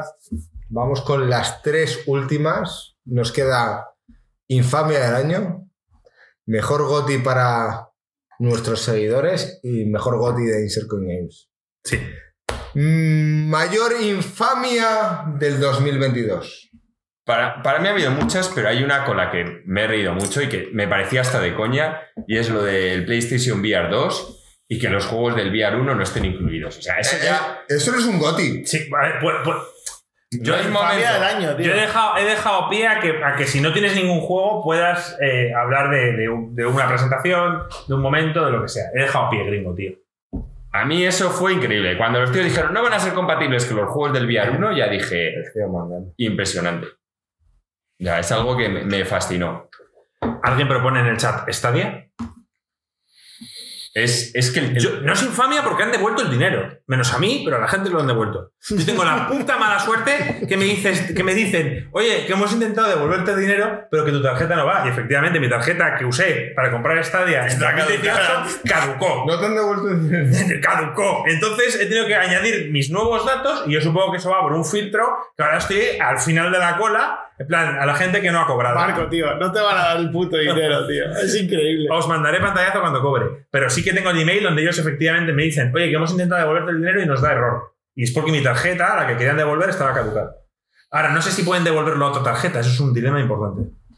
Porque sabéis que cuando vais a una tienda y compráis algo, exigen que lo devuelvan en la misma tarjeta. Sí, es un poco más porque, por no pasar dinero de forma, digamos. A ver, en teoría en una tarjeta también pasa X meses no puedes devolver, pero entiendo que cuando eres una compañía así lo ingresas a través del banco, no lo ya, sé. ya, ya, ya. Bueno, estoy esperando todavía. ¿Cuál es tu infamia del año? Mi infamia del año, tío, antes habéis dicho en el chat, "Ey, esto menciona honorífica". Mi infamia del año es puto Ghostwire Tokyo. Ah, sí, sí, del timo. El juego de, de Naruto, tío. Pero que yo esperabas esa mierda, tío. Yo vi las imágenes, el tío con las manos. Pero a mí eso me flipaba, es lo que me vendió el juego. O sea, lo que me vendió el juego es el tío haciendo los putos, no sé cómo se llaman estos. Los signos, Los signos, tal, para- Y Marco estaba sacando el Power Glove de Nintendo ahí otra No, vez. yo estaba diciendo, esto es, esto, voy a sentirme por primera vez como Naruto haciendo. y El tío además hacía una mierda de Johnny Mnemonic que sacaba como una mierda Sí. y cortaba. Era la polla. Y dije yo, bueno, esto con que el combate sea medio decente, la ambientación es en Tokio, eso es de lo poco que se salva, que la ciudad está bien recreada. Pero, pero bueno, la historia es inexistente, el gameplay es malísimo. Es una puta mierda de juego que abandoné y que he hecho culpa a Ruffer, que me hizo gastarme 80 euros. Ahí lo dice, 80 euros. como bueno, 80 tío. euros en este puto juego. chaval. Cuando Ruffer, el hijo de tal, lo, lo descargó el cabrón. Qué horror. O lo compraste, Ruffer, confírame que lo compraste. ¿Qué va a comprar, tío? Si... Aquí no estamos a favor de. Lo peor es que convencí a Marco para pillárselo. Exactamente, tío. Yo también caí. No, cuando caíste, lo compró. Por 80 pavos. Compraste 80. Bueno, 50, no sé, bueno, lo compraste en PC entonces, o estaba en PC este juego. que ¿no? no se entere tu madre, Rufo, tío. Para mí, eh, Ghostwire Tokyo es la infamia del año. Es un juego que, que- que abandoné, que no disfruté desde el minuto uno y que me siento completamente timado. Con eso ya está dicho todo. Bien dicho. Sí, no, ha sido contundente. Vale. o sea, que, que- que lo pruebo entonces. Sí, bueno, o sea, es que había, había gente que me dice, Marco, ¿qué esperabas? Bueno, a ver, es Shinji Mikami el, el que estaba detrás de este juego. De Resident Evil, que en el futuro no nos ha defraudado. A mí me gustaron ciertos juegos que ha sacado. El, el- la saga. Siempre se me olvida su nombre. La de terror, esta que, que tú no disfrutaste del todo. Sí, la de Eh, castellanos, tío. En Sí, de castellanos. Eh, Within. Evil Within, el segundo, a mí me encantó. Menuda mierda de juego. Joaquín despoticó el juego y luego le dio un sólido. Y, y a mí yo lo disfruté mucho. ¿Te, te pareció malo el, el- el- A mí no me gustó la mierda. Me lo acabé, tío, un drama. ¿En serio? Sí, tío, no me gustó. No, me lo acabé y no. no- No lo entiendo. Pero vamos, Shinji Mikami, tío, te tengo ya puesto. Ya estoy aquí con el ojo el mirando. ojo de Auron. Exacto. Y ya el siguiente. Van a ser los últimos 80 pavos de Marco que te vas a llevar. Son, son los últimos 80 euros que te llevan de mí.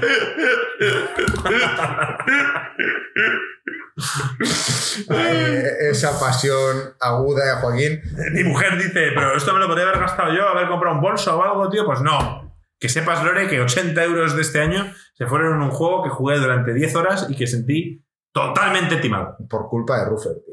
Por culpa de Ruffer que está aquí en el chat. Échale la culpa.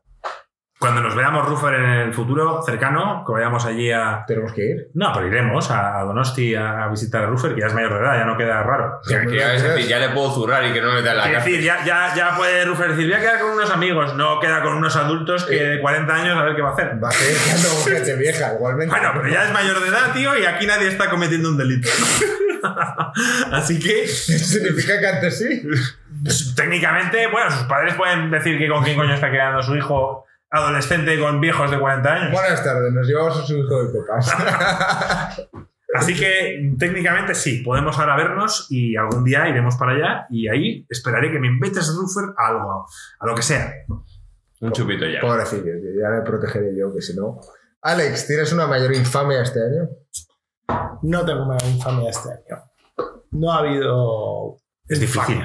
Quiere decir, Alex, cuando puedes jugar poco, a lo que juegas, es que soy- que sea de calidad. Súper selectivo y voy a tiro hecho. O sea, voy a cosas que sé que me van a gustar. El Midnight Suns, la verdad que estaba muy ilusionado por él y por poco se convierte en la mayor infamia del año. O sea, eh, hubo un momento donde estuve a punto de dejarlo. Al final aguanté y me le he acabado pillando el este y me gusta. Me gusta, pero no. Disfruto lo bueno que da y al mismo tiempo intento ignorar las cosas que me vuelven loco de ese juego. Yo he tenido dificultad a la hora de votar a la mayor infamia del año, porque como he dicho, yo no he tenido un juego con mayor decepción. Pero digamos que si tengo que elegir dentro de todo lo que he jugado a qué juego Es infame. le puedo valorar un, para darle cierta infamia, es el Scorn. Joder, o sea, mejorarte. a- Mejor arte, sí, pero para mí, Mayor infamia. infamia. Aparte de mejorarte. Sí. Pero ¿y por qué, por qué entonces no te gustó? Si el arte sí te cautivó. No, a mí no me cautivó el arte. Yo soy capaz de ¿Cómo que valorar. no? Si está todo No, mejorarte. No, soy capaz de valorar. Has dicho mejorarte del año el, el, el, el score. Y ahora dices. Momento, momento Insert Coin del año que viene. Soy capaz de valorar que el arte es importante, pero a mí no me cautiva. Yo estoy aquí para dar no, voz, tío, a la gente que no tiene voz. Es subjetivo el arte. Claro a, que ti- sí. a mí me puede gustar el Kirby y, y ninguno de vosotros me va a convencer. Pues por eso es, aunque el arte sea desagradable para mí, es lo que me hizo a mí que fuese infame. A mí me, me me- me fue muy incómodo ir avanzando a lo largo de las horas hasta acabar ese juego, que primero fue corto, cuando esperaba mucho más, y, y lo que era ambientación, soy capaz de valorarla, pero no es para mí. Entonces, para mí, llegó a ser infame porque esperaba mucho más de un juego que no lo dio. Es, es incómodo. O sea, la- yo he visto clips del juego y es tan asqueroso, raro, que te hace sentir incómodo. Sí. Sí, sí, no, te digo, hay partes en las que dices. Por, por- por eso es bueno. O sea, por eso critico a la. En el momento en el que un drama y tal y cual te hace sentir algo, una peli que te hace sentir algo, pues este juego, Sí. solo por el arte, el arte te hace, te hace sentir mal. Pero hay una diferencia entre un drama Pero yo de esperaba buena otra- calidad y, esperaba qué sé, otra cosa. y Hostel, que quieras o no es un drama porque están asesinando a personas de la forma más terrorífica posible, por eso- pero que no tiene ningún mensaje por, por detrás. eso, ni por tiene- eso valoro el arte, pero sin embargo, Hostel no tiene arte, pero otras pelis de ese Ah. mismo género Ya te digo yo que Hostel deberían haberlo nominado para mejores, ¿cómo se llama? Efectos, ¿cómo se llama eso, Alex? De maquillaje o efectos prácticos, no sé cómo llamarlo. Sí. Para mí, esperaba mucho más. Porque es cierto que ha habido muchísima gente que esperaba un shooter, que tal y cual era un juego que al final fueron puzzles que no eran puzzles. Y menos mal que fueron 6 horas. Tú imagínate que el juego dura 20. Claro, Está hay mucha gente cabreada porque mira. el juego dura 6 horas, porque no era un juego barato para durar 6 No. horas. 50 euros costaba. Claro, por eso digo, o sea, un juego de 20-30, pues oye, igual, no sé, 20 con la experiencia. Yo lo jugué en. Game Pass. Al final, eh, supuestamente era un juego de puzzles y los puzzles eran vergonzosos. Jugaron- eh, duraron 6 horas. El ar- supuestamente era un shooter. Y, Tú llegas a y pagar- tenías un arma de mierda que simplemente sacaba un, un gancho así y era súper Y los complicado. de matar. checkpoints. Bueno, lo de guardar y todo eso, horrible, o sea, infame. Es que Claro, es que-. Y ahora imagínate a todo esto que alguien ha pagado 50 euros por él, como hice yo con el Ghostwire. Es que me cago en sus muertos. Que pagué 80. Mal. Horrible. Me- yo no jugué en Game Pass, menos mal. Yo pagué por el Callisto Protocol full price y, y no me siento timado en el- al sen- como, como lo hizo el Ghostwire Tokyo.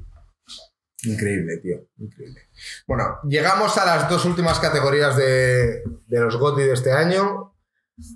La penúltima es los GOTY para nuestros seguidores. Tenemos una valoración. Joaquín ha hecho un conteo totalmente perfecto bajo notario. Sí. Y tenemos ganadores. De Los, los tres primeros. eh, Los cinco primeros. Empieza desde aquí. No, no, te vas a decir hasta, hasta el de abajo. Ese. De aquí para arriba, Joaquín, tío.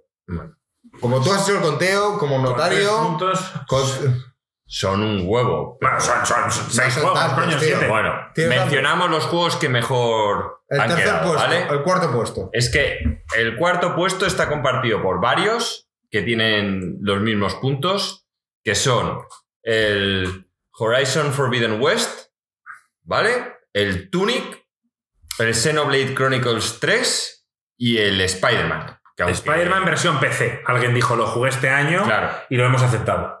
Aunque Y no juego. puesto ahí. Sí.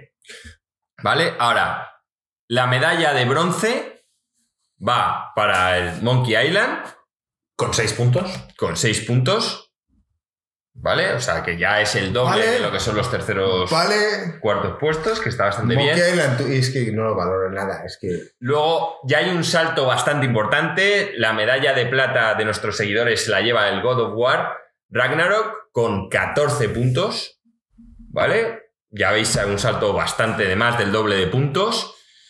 Y el premio del año de Insert Coin de sus seguidores se los lleva el Elden Ring con 19, que tampoco ha estado peleado. Sí, no, no. No es una peleado. diferencia abismal, ni mucho menos. Entonces, bueno, pues habéis decidido todos los que estáis aquí que el Elden Ring es mejor. Bueno, también es cierto que tuvimos que crear un canal para Elden Ring, tuvimos unos momentos muy bonitos todos juntos comentando el lore, que eso es lo que consigue Miyazaki con sus mecánicas raras y la verdad es que fue un mes muy divertido. Y, es, y fue parte de la experiencia compartirlo con todos vosotros. Correcto. Y ahora, gringo, ya estamos en la, en la categoría reina, en la única que tenemos que llegar a un consenso. Tenemos que llegar a un consenso y son las. Llevamos tres horas. Joaquín ya hace tiempo que está con agua y él está con agua para estar con las garras afiladas, con la mente clara, tío, para La poder. katana Mira, esta es Yo necesito una copa. la sección Voy a principal. por una copa. Sí. Vas tú. Bien. Está patrocinada por el libro de Insert Coin Games, versión 2.0, que podréis encontrar en el enlace este que os pone Marco. ¿Eh? Ah. Entonces, abajo tendréis el libro con el que si queréis apoyar al canal y apoyar vuestra felicidad, Abajo. podéis comprar. Abajo dices. ¿Dónde va a estar abajo? Marco, cuando haga el podcast, pondrá unos links, tío. Siempre está el enlace de. Marco va a poner los links de los clips. Siempre está el enlace Joaquín. Sie- Siempre está en el. ¿En serio? ¿En serio? ¿Cuán- ¿Cuántas copias has vendido este año? No sé, creo que siete. Objetivo 2023. Duplicar. Bueno, si llegara a 15 en 2023 estaría muy bien. Bien. Pero sobre todo, el que gente, ya lo dije, que cuando pasen unos meses comenten con que al menos una persona me diga que le ha cambiado razonablemente la vida y que está más feliz y más contento y se siente mejor persona, eso es lo importante. Eso es realmente el objetivo que me marqué. Vemos a la gente en el chat. Yo diría, que, yo diría que desde que leí el libro estoy peor, Joaquín. Pero no tiene que ver nada con el libro. Aún no he aplicado tus consejos. A partir de 2023 lo, lo voy a hacer. Vemos en el chat. Petacetas no, más copas no, tal. Tenemos a nuestro streamer oficial. Saludos, streamer oficial. Dice: Yo me voy de copas si queréis luego. Escríbeme en privado y yo me apunto. Y. Y tenemos chicha, ¿no? Que cortar. Sí, y, y diciendo los nominados de cada. ¿Quién va a empezar? Eh, pues empiezo yo, si queréis. Venga. ¿Cuáles son tus nominados? Yo, a ver, yo, yo, yo pedí, o hablé con vosotros, que dijerais cinco, pero hay mucha gente que no tenía. Yo es que para cinco ni, no puedo. O sea, ya tres ha sido un esfuerzo de la hostia. Entonces yo he elegido lo- los cinco que, que- que creo que merecen una mención. Entonces, eh, mis nominados son, evidentemente, Elden Ring, God of War Ragnarok, Xenoblade Chronicles 3, Sifu y Vampire Survivors. Esos son mis cinco juegos. Eh, antes de. Voy a, justificar los que. O sea, creo que todos aquí vamos. Me voy a adelantar un poco y creo que vamos a votar dos de ellos seguro. Eh, Vampire Survivors puede que alguno, pero vamos, Xenoblade Chronicles, aunque no lo haya terminado y eh, siempre tenga complicaciones con ese tipo de juegos, eh, entiendo lo que hay detrás, entiendo que la gente los disfruta muchísimo. Es un juego que para ser en la Nintendo Switch se ve maravilloso. Es un juego con un sistema de combate bastante chulo y que la historia por ahora me estaba gustando. Repito, abandoné porque coincidió en verano, como siempre, yo en verano abandono juegos. ¿Cómo, le jode? Yo recuerdo siempre a Guy Bruce diciendo: Marco, ¿ya has dejado el. el Sí, Xenoblade?" me, me dolió, me dolió dejar este porque de verdad que lo estaba disfrutando. Pues tío, pero- vuelve. Es muy difícil volver a este tipo de juegos, tío. Son Nunca es demasiadas. muy difícil. O sea, Sí. lo has dejado del todo ya. Bueno, no, no del todo, Pues nunca diría. No, nunca diría nunca, pero está ahí, está ahí abandonado por ahora. Está ahí, está ahí, pero no voy a volver. Oye, Sifu. volvió al de motos, tío. Sí, al de Days Gone volví. Quizá vuelva algún día al Xenoblade. Oye, no has mencionado mi mejor infamia el Mario Strikers, tío. Oh, hijo de la gran puta, el Mario Strikers, tío. Es Me acabo verdad. de acordar. Mención honorífica Mario Strikers, eh, infamia del año. Te juro por Dios que he jugado cuatro partidos a Mario Strikers y ha sido suficiente. O sea, cuando llevas 20 años jugando a que el pase es la X, no me puedes decir que no puedo cambiar los botones. Ah, ahora cuando hablo yo de no cambiar los botones, ahora sale, ¿no? Han tenido que ponerte en el puto Mario Strikers para que te des cuenta de lo frustrante que es que simplemente los programadores digan, no, tienes que jugar con los botones como nos sale a nosotros de la polla. Puedes cambiarlos dentro de la Switch, pero me da pereza. No era tan bueno el juego. Sí, claro, y en PC puedes bajarte un mod, no sé qué, tal. o sea, aprender programación, si puedes Guybrush resalta y recalca que es infame abandonar el Xenoblade. Yo lo, yo lo entiendo de Guybrush, pero lo hice. Y, y, bueno, algún día tengo la esperanza de volver. Pero que es un juego que quiero que esté mencionado entre los mejores del año, porque aún así creo que merece la pena.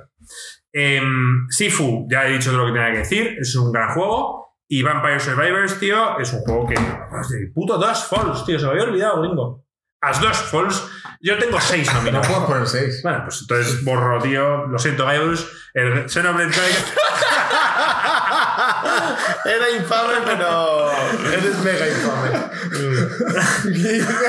que te hace daño a Marco por abandonarlo. Lo siento. Por eliminarlo. Lo, lo siento, Gaibus. No me dejan eliminar otro, tío. Así que elimino el Xenoblade Chronicles 3 y entra el As dos Falls an- ante mis cinco ¿En nominados. serio? Vas a poner a dos falls por delante. Una maldita aventura gráfica. Qué fuerte. Yo dejo seis, que os den por el culo. Eh, el puto Xenoblade Chronicles también está en esa puta lista. Ya está. Tengo Joaquín, no, dale tú. Pues yo tengo tres este año, que son el Elden Ring, el God of War Ragnarok y el Vampire Survivors.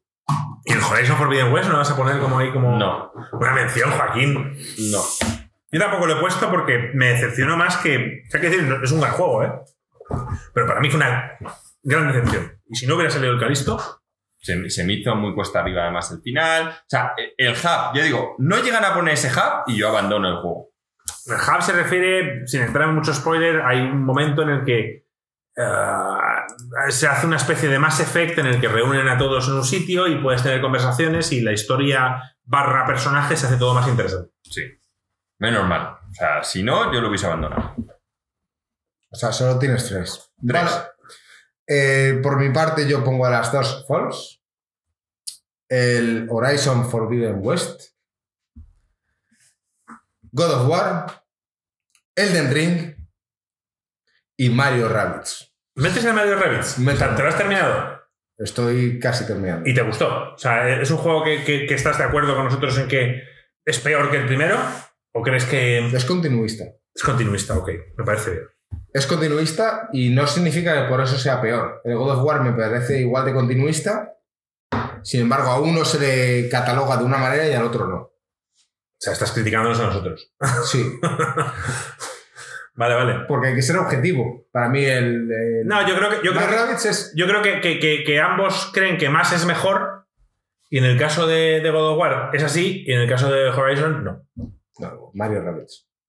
No, el Mario Rabbids a mí es que me parece Y en el. Mario Rabbids también. O sea, quiero decir, me valía. Estaba, estaba- Lo tenía en la cabeza lo del El primer Mario Rabbids me parece que tenía una dificultad que este no tiene. O sea, en este, de verdad, si quieres morir, te lo tienes Tú que me has dicho varias veces que es un paseo en difícil. Yo lo jugué en normal. Estoy jugando- No, no, yo jugando en difícil. Yo no he muerto nunca. El Mario Rabbids, el primero, difícil, tenía eso los no retos. que no, que sea, no sea un reto. Que Quizás no he investigado hasta hacer un completionist de completarlo al 100%, pero tengo entendido que hay ciertos.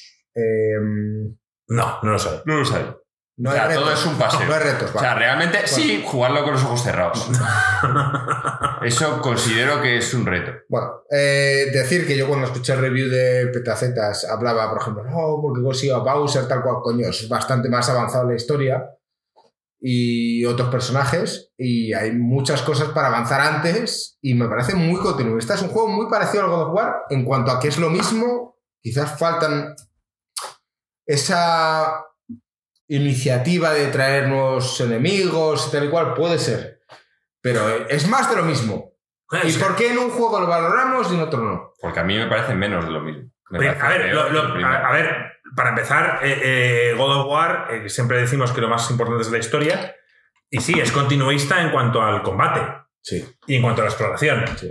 Pero en cuanto a la historia, estás deseando saber qué pasa. Sí, sí, claro, sin duda. Entonces, eh, No hay historia en el Mario Rabbids. Bueno, pero, pero Te saltan eso- los diálogos. Mentira. En el hay poca, pero la diferencia está. Y a mí me pasó. Y yo en el primero oía las conversaciones y en esta me lo dijo Lore. Estoy todo el rato saltando. Me ponen la única mierda que odiaba, que era el conejo ese mecánico. Me ponen a uno y a uno femenino. Y ya dije, a tomar por culo. A saltar todos los diálogos. o sea, no No sabes, vi ni un puto no diálogo. sabes qué pasaba en el juego. Como el Midnight Suns, que de repente me dice una tía, ¿cómo coño le has contado esto? Me has traicionado. Y yo, "Fuck, eso no".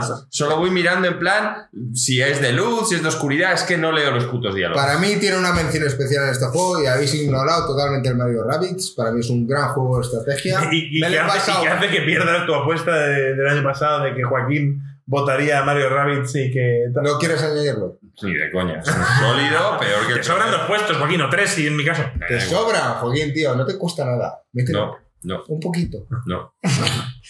O sea, encima, Nintendo tiene que aprender que. De todos modos, diré una cosa. Me importa una mierda las apuestas del año. Esto es un golpe encima de la mesa. Estoy indignado. 28 de diciembre no habéis cumplido vuestras putas apuestas. Queda- de- ninguno de vosotros. Nos quedan tres días, tío. No, Yo, no. yo, yo el viernes. ¡Gentuza! Yo el viernes no tengo plan y tengo intención de terminar. Gentuza, no te lo crees ni tú.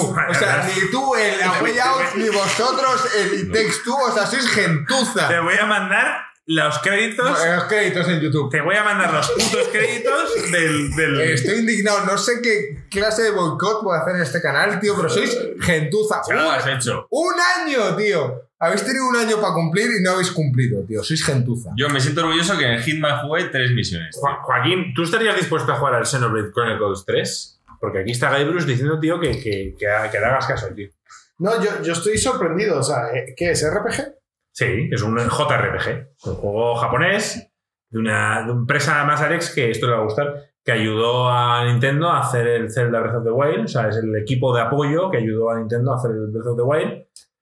Con su expertise de mundo abierto y demás. Nosotros no jugamos al Xenoblade Chronicles 1. No, yo no. No, porque salió en Wii. Fue un juego que salió en Wii. Yo no. Ah, no, Joaquín no ha jugado a ninguno. No. Y por lo que más contra el tercero, es que no me hizo nada ilusión, tío. Bueno, pero son jobs, son como, hay cosas que tú has, ah, me has hablado, no, no sé ahora en qué juego es, pero que tú dijiste que te gustaba, que podías como customizar las clases. Sí, el y yo te Cell dije, Shield. claro, y yo te dije, joder, Joaquín, pero eso es justo lo que siempre has criticado. Me voy a apuntar al Xenoblade. Lo que pasa es que creo que solo está para la Switch, ¿no? Sí, no, no, es exclusivo de Switch. Vale, pues venga, me voy a apuntar aquí Switch. Alex, tú tienes. ¿Tienes lista? Sí, tengo mis mejores juegos del año. El Hard Space Shipbreaker no puede faltar. Es un juego que me ha eh, Yo diría que tengo muchas ganas de probar. El flipado. problema es que tengo que jugar en Windows y no en Mac y. Pero Sí, tengo ganas de jugar. ca- casi seguro. Ah, Pero es un juego que me ha encantado. O sea, no, no puedo. Es más, me ha, me ha gustado tanto que he dicho que lo voy a streamear y lo voy a streamear. Voy a streamear en plan, por lo menos una vez, y voy a enseñaros a despiezar un- uno de los de las naves en plan más pequeñitas. Luego, si, si la gente le mola, igual despiezamos una de las grandes. Pero eh, sin duda, para mí se merece algo en el juego del año. Es un juego que me ha flipado. El, diría que también para mí Vampire Survivors se merece un puesto como juego del año. Eh, ha sido súper sorprendente. Eh, Un pavo, tío. Es que a mí que lo he hecho. Sí, sí, es, es algo súper, súper, súper sorprendente y que, eh, no sé, como que me sorprende que le hayas hundido tantas horas a algo tan estúpido. Pero no, al Yo me lo he final- acabado, Alex. Sí, sí, sí. Por eso digo que es algo que se le mete tiempo. Y luego, Elden Ring y God of War. Sin duda. Aunque no los has jugado. Aunque no eh, los haya jugado, sé que son juegos que Salvador. voy a jugar y sé que me van a encantar. Vale, pues ahora momento. Tenemos la guerra aquí. Sí, todos sabíamos que, que eliminamos al resto y quedan los dos que todo el mundo ha nombrado. Yo podría amar. Mm. Tengo cinco, perdón. El otro es Total War Warhammer 3, que acaba de salir este año y es eh, un juego súper, súper, súper pulido. Es la misma fórmula de Total War que lo llevan haciendo con el 2, con el 3, con 200.000 DLCs que han hecho de cada uno de los juegos. Y el 3 es la siguiente versión, todavía más grande, todavía mejor, todavía más divertido. Tiene No quería que pasase sin Mucha gente que le encanta, entre ellos en Henry Cavill, que de hecho hay un general elfo que lo sacaron con su skin. Y el tío está súper orgulloso.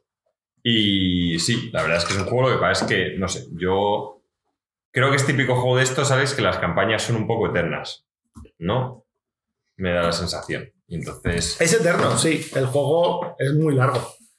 Eh, a mí eso es lo que me echa un poco para atrás. Ya de pero, pero lo disfrutas entero. Y otra cosa que tiene, que me mola mucho, las batallas, cuando las juegas, son increíblemente chulas. Y, pero, como tiene, a veces hay algunos turnos que tienes que jugar 50 batallas, no quieres jugar las batallas de mierda. ¿Sabes? En plan, típica batalla donde tú tienes 500.000 tropas y el tío tiene 7, te da igual jugarla. Y tienes la opción de auto hacerlo, que siempre es menos favorable para ti, pero te quita la mierda de estar 20 minutos jugando una batalla que sabes que vas a ganar. Vale, pues. Pues de los dos grandes finalistas de este año, Mm. a ver, para mí me da pena porque el God of War es que habría ganado en tantos años De verdad? Dice, pero es un falso. No, no. ¿Quién intenta vender? ¿Tú Pero- quieres que gane el Elden Ring? Pero el Elden Ring, a mí es, como he dicho, leyenda, es un juego Alguien que lo la escala, el hecho de haberlo podido compartir con la comunidad es lo más cercano que he vuelto a tener a un WoW sin ser un multijugador, pero yo estaba en Discord todos los días hablando aquí con la gente. Lo he disfrutado de principio a fin, me lo he rejugado, que yo no rejuego juegos. El segundo gameplay, en vez de ser 80 horas, fueron 115 o 120 horas.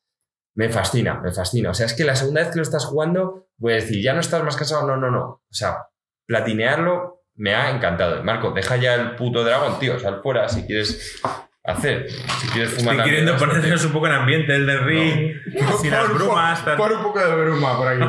pues, O sea, entonces. me ha encantado. Creo que este, Ah, creo que este Yo señor creo que vamos a tener un problema. Ha llegado- aquí la guerra. ha llegado al tope. Aquí la guerra vamos a tenerla en. Porque Marco puede ser un poco más flexible, pero es que yo no he terminado el Den Ring.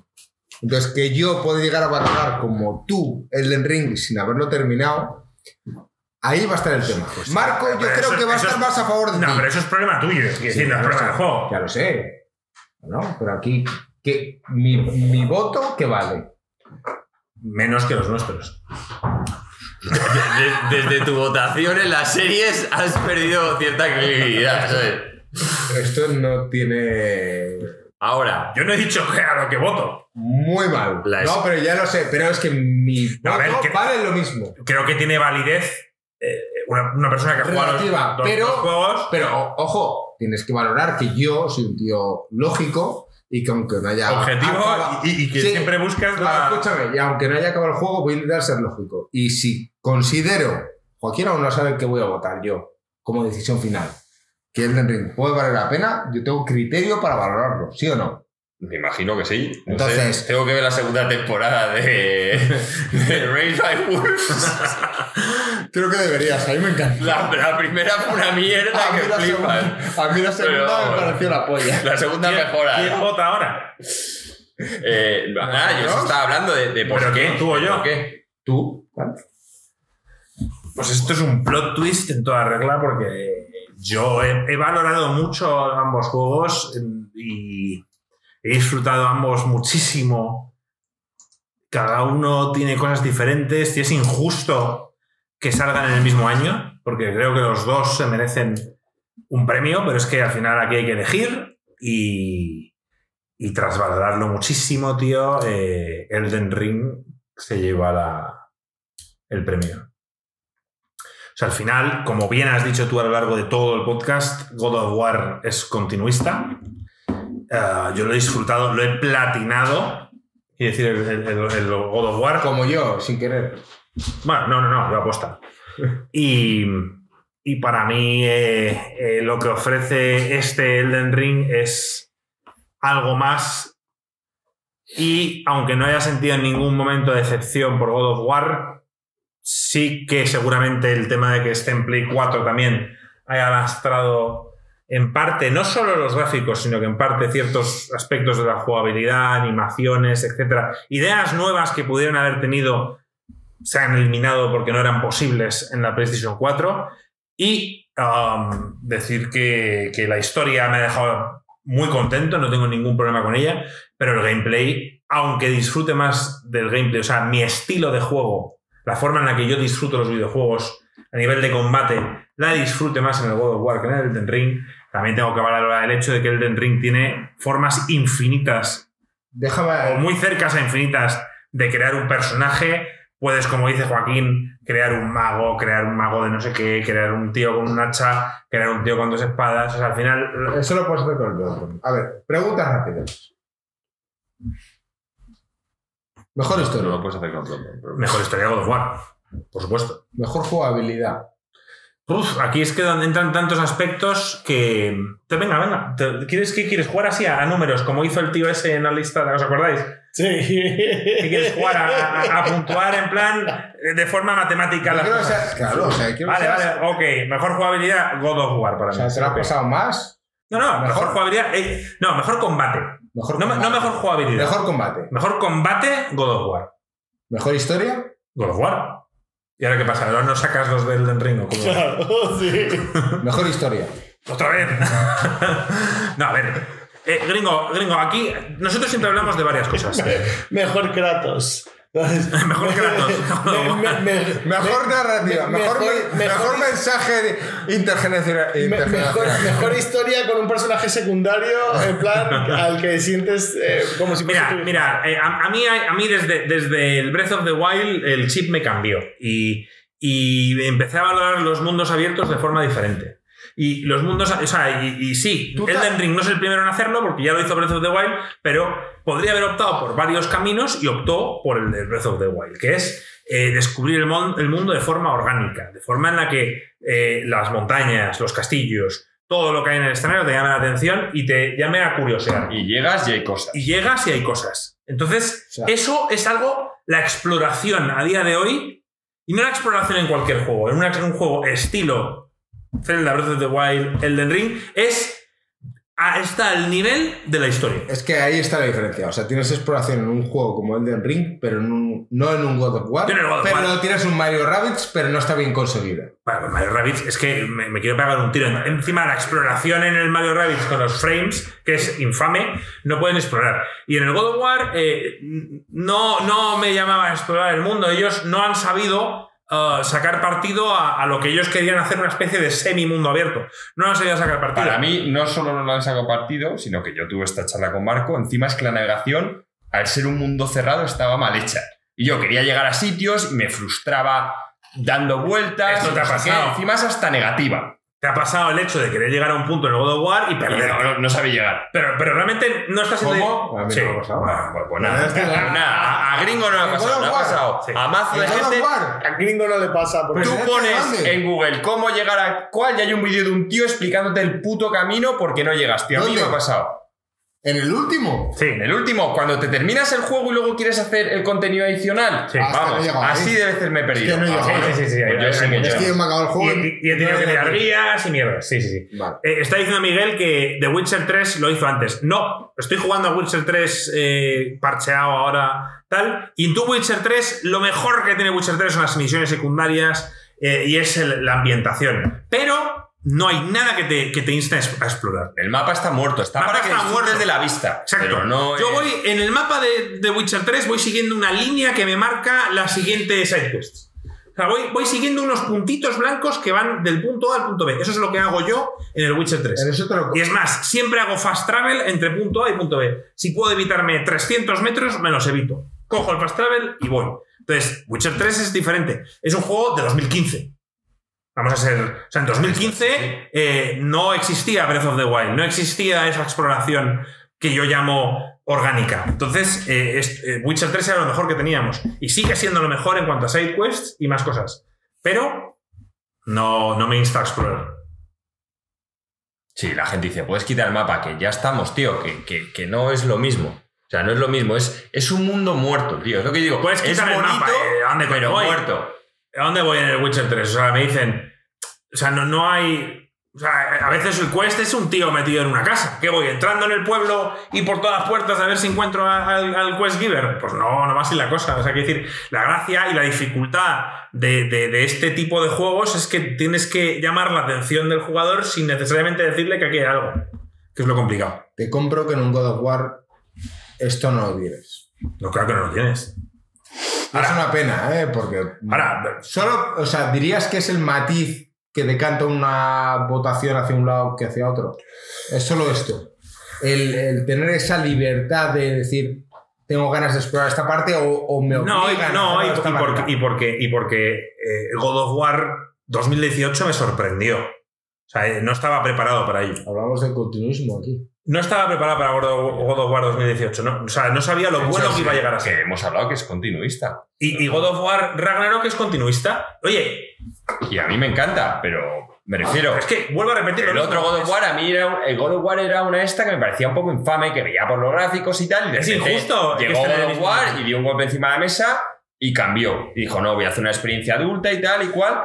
Pero Red Dead Redemption 2 era orgánico y se lo disteis al WoW. Correcto, sí, porque consideramos que en ese momento a mí God of War, el combate era algo nuevo que no había La experimentado. historia, tío. La Yo es que historia. no daba nada por Kratos, tío. No daba nada. Nadie daba nada, tío. O sea, bueno, no, a ver, había cierto hype porque veíamos que la cosa pintaba bien. Pero, pero, o sea, Red Dead Redemption, o sea, si hubiera habido en ese año Futura Leyenda, hubiera dado Futura Leyenda a Red Dead Redemption y no a God of War. Cuidado. Se lo hubiera dado a Sí. Red Dead Redemption. Pero yo, yo, por ejemplo, hablé que la magia que tuvo ese God of War, tío, yo al final, los personajes, dentro de que el Red Dead fue muy bueno, yo se lo decía a Marco, digo, tío, yo es que me siento Kratos, me voy a dormir por las noches, tío, y me siento Kratos, estoy recordando las historias a un nivel que no consiguió trascender el, el Red Dead. Y eso que el Red Dead también fue un gran juego, tío, pero lo que me tocó, lo que, lo que llamó es diferente. Y el Zelda, o sea, lo que consiguió ese Zelda las mecánicas a la hostia, las físicas, no sé qué. Para mí, que lo dejábamos muy claro, fue la puta exploración.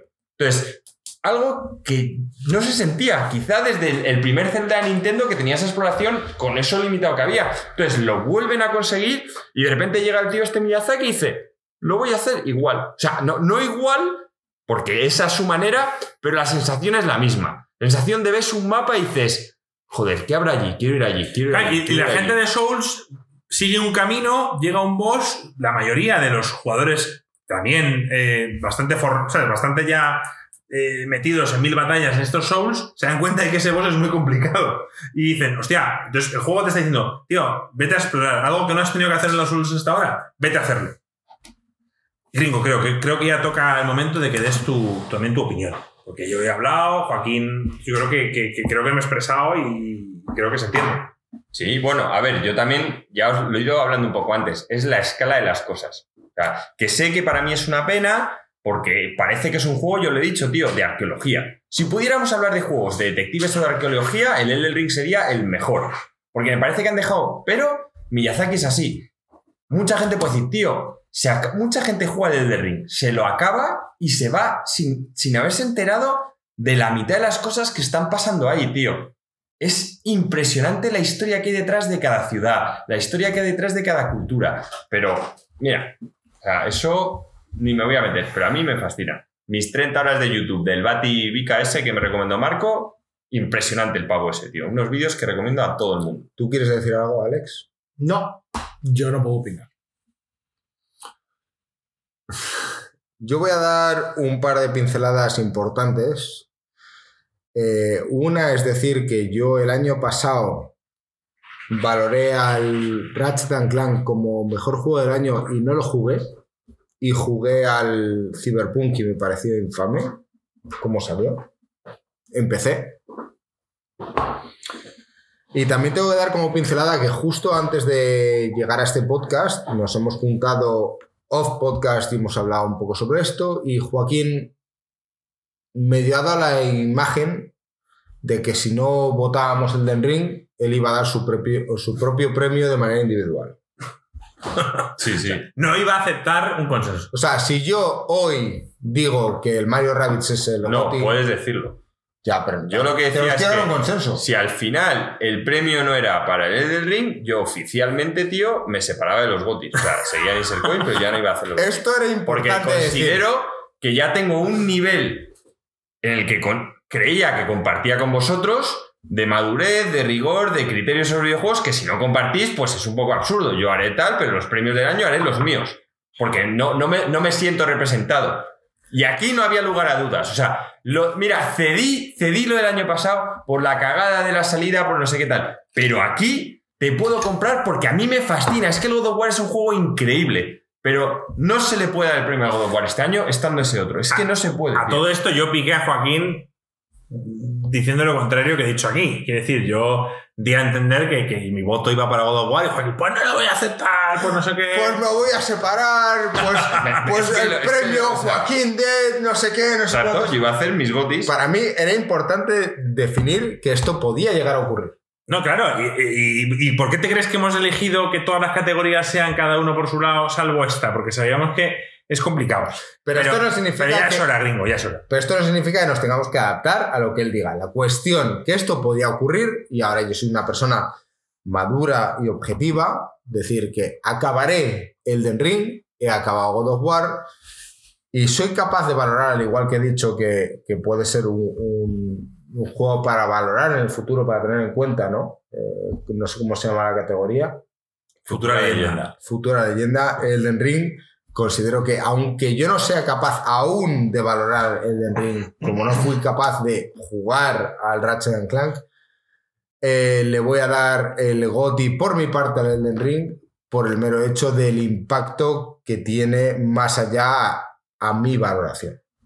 Y por intentar llegar a un consenso, por, por, por- por no dividir y hacer una cisma aquí. No, no, no, pero sí, sí, a ver, si en el momento que yo votaba el Den Ring, eh, ya estaba ganado, ya era ganador por, por- como fue el año pasado. Tu votación, no no, se la tu joda. votación no vale para nada. Joaquín no se bajó de la moto y se quedó con el Cyberpunk y con su. Dice, nunca acabarás el del ring gringo, me lo acabaré. De hecho, el año que viene habrá muchas sorpresas. Una, Gringo volverá a Insert Games aquí en directo, muchos más vídeos en YouTube y Gringo acabará el del ring el año que viene. Y darás tu opinión y dirás. Yo os tengo un directo y seguiré diciendo que Cyberpunk, un año después, que Dos años. nos hemos olvidado de los regrets.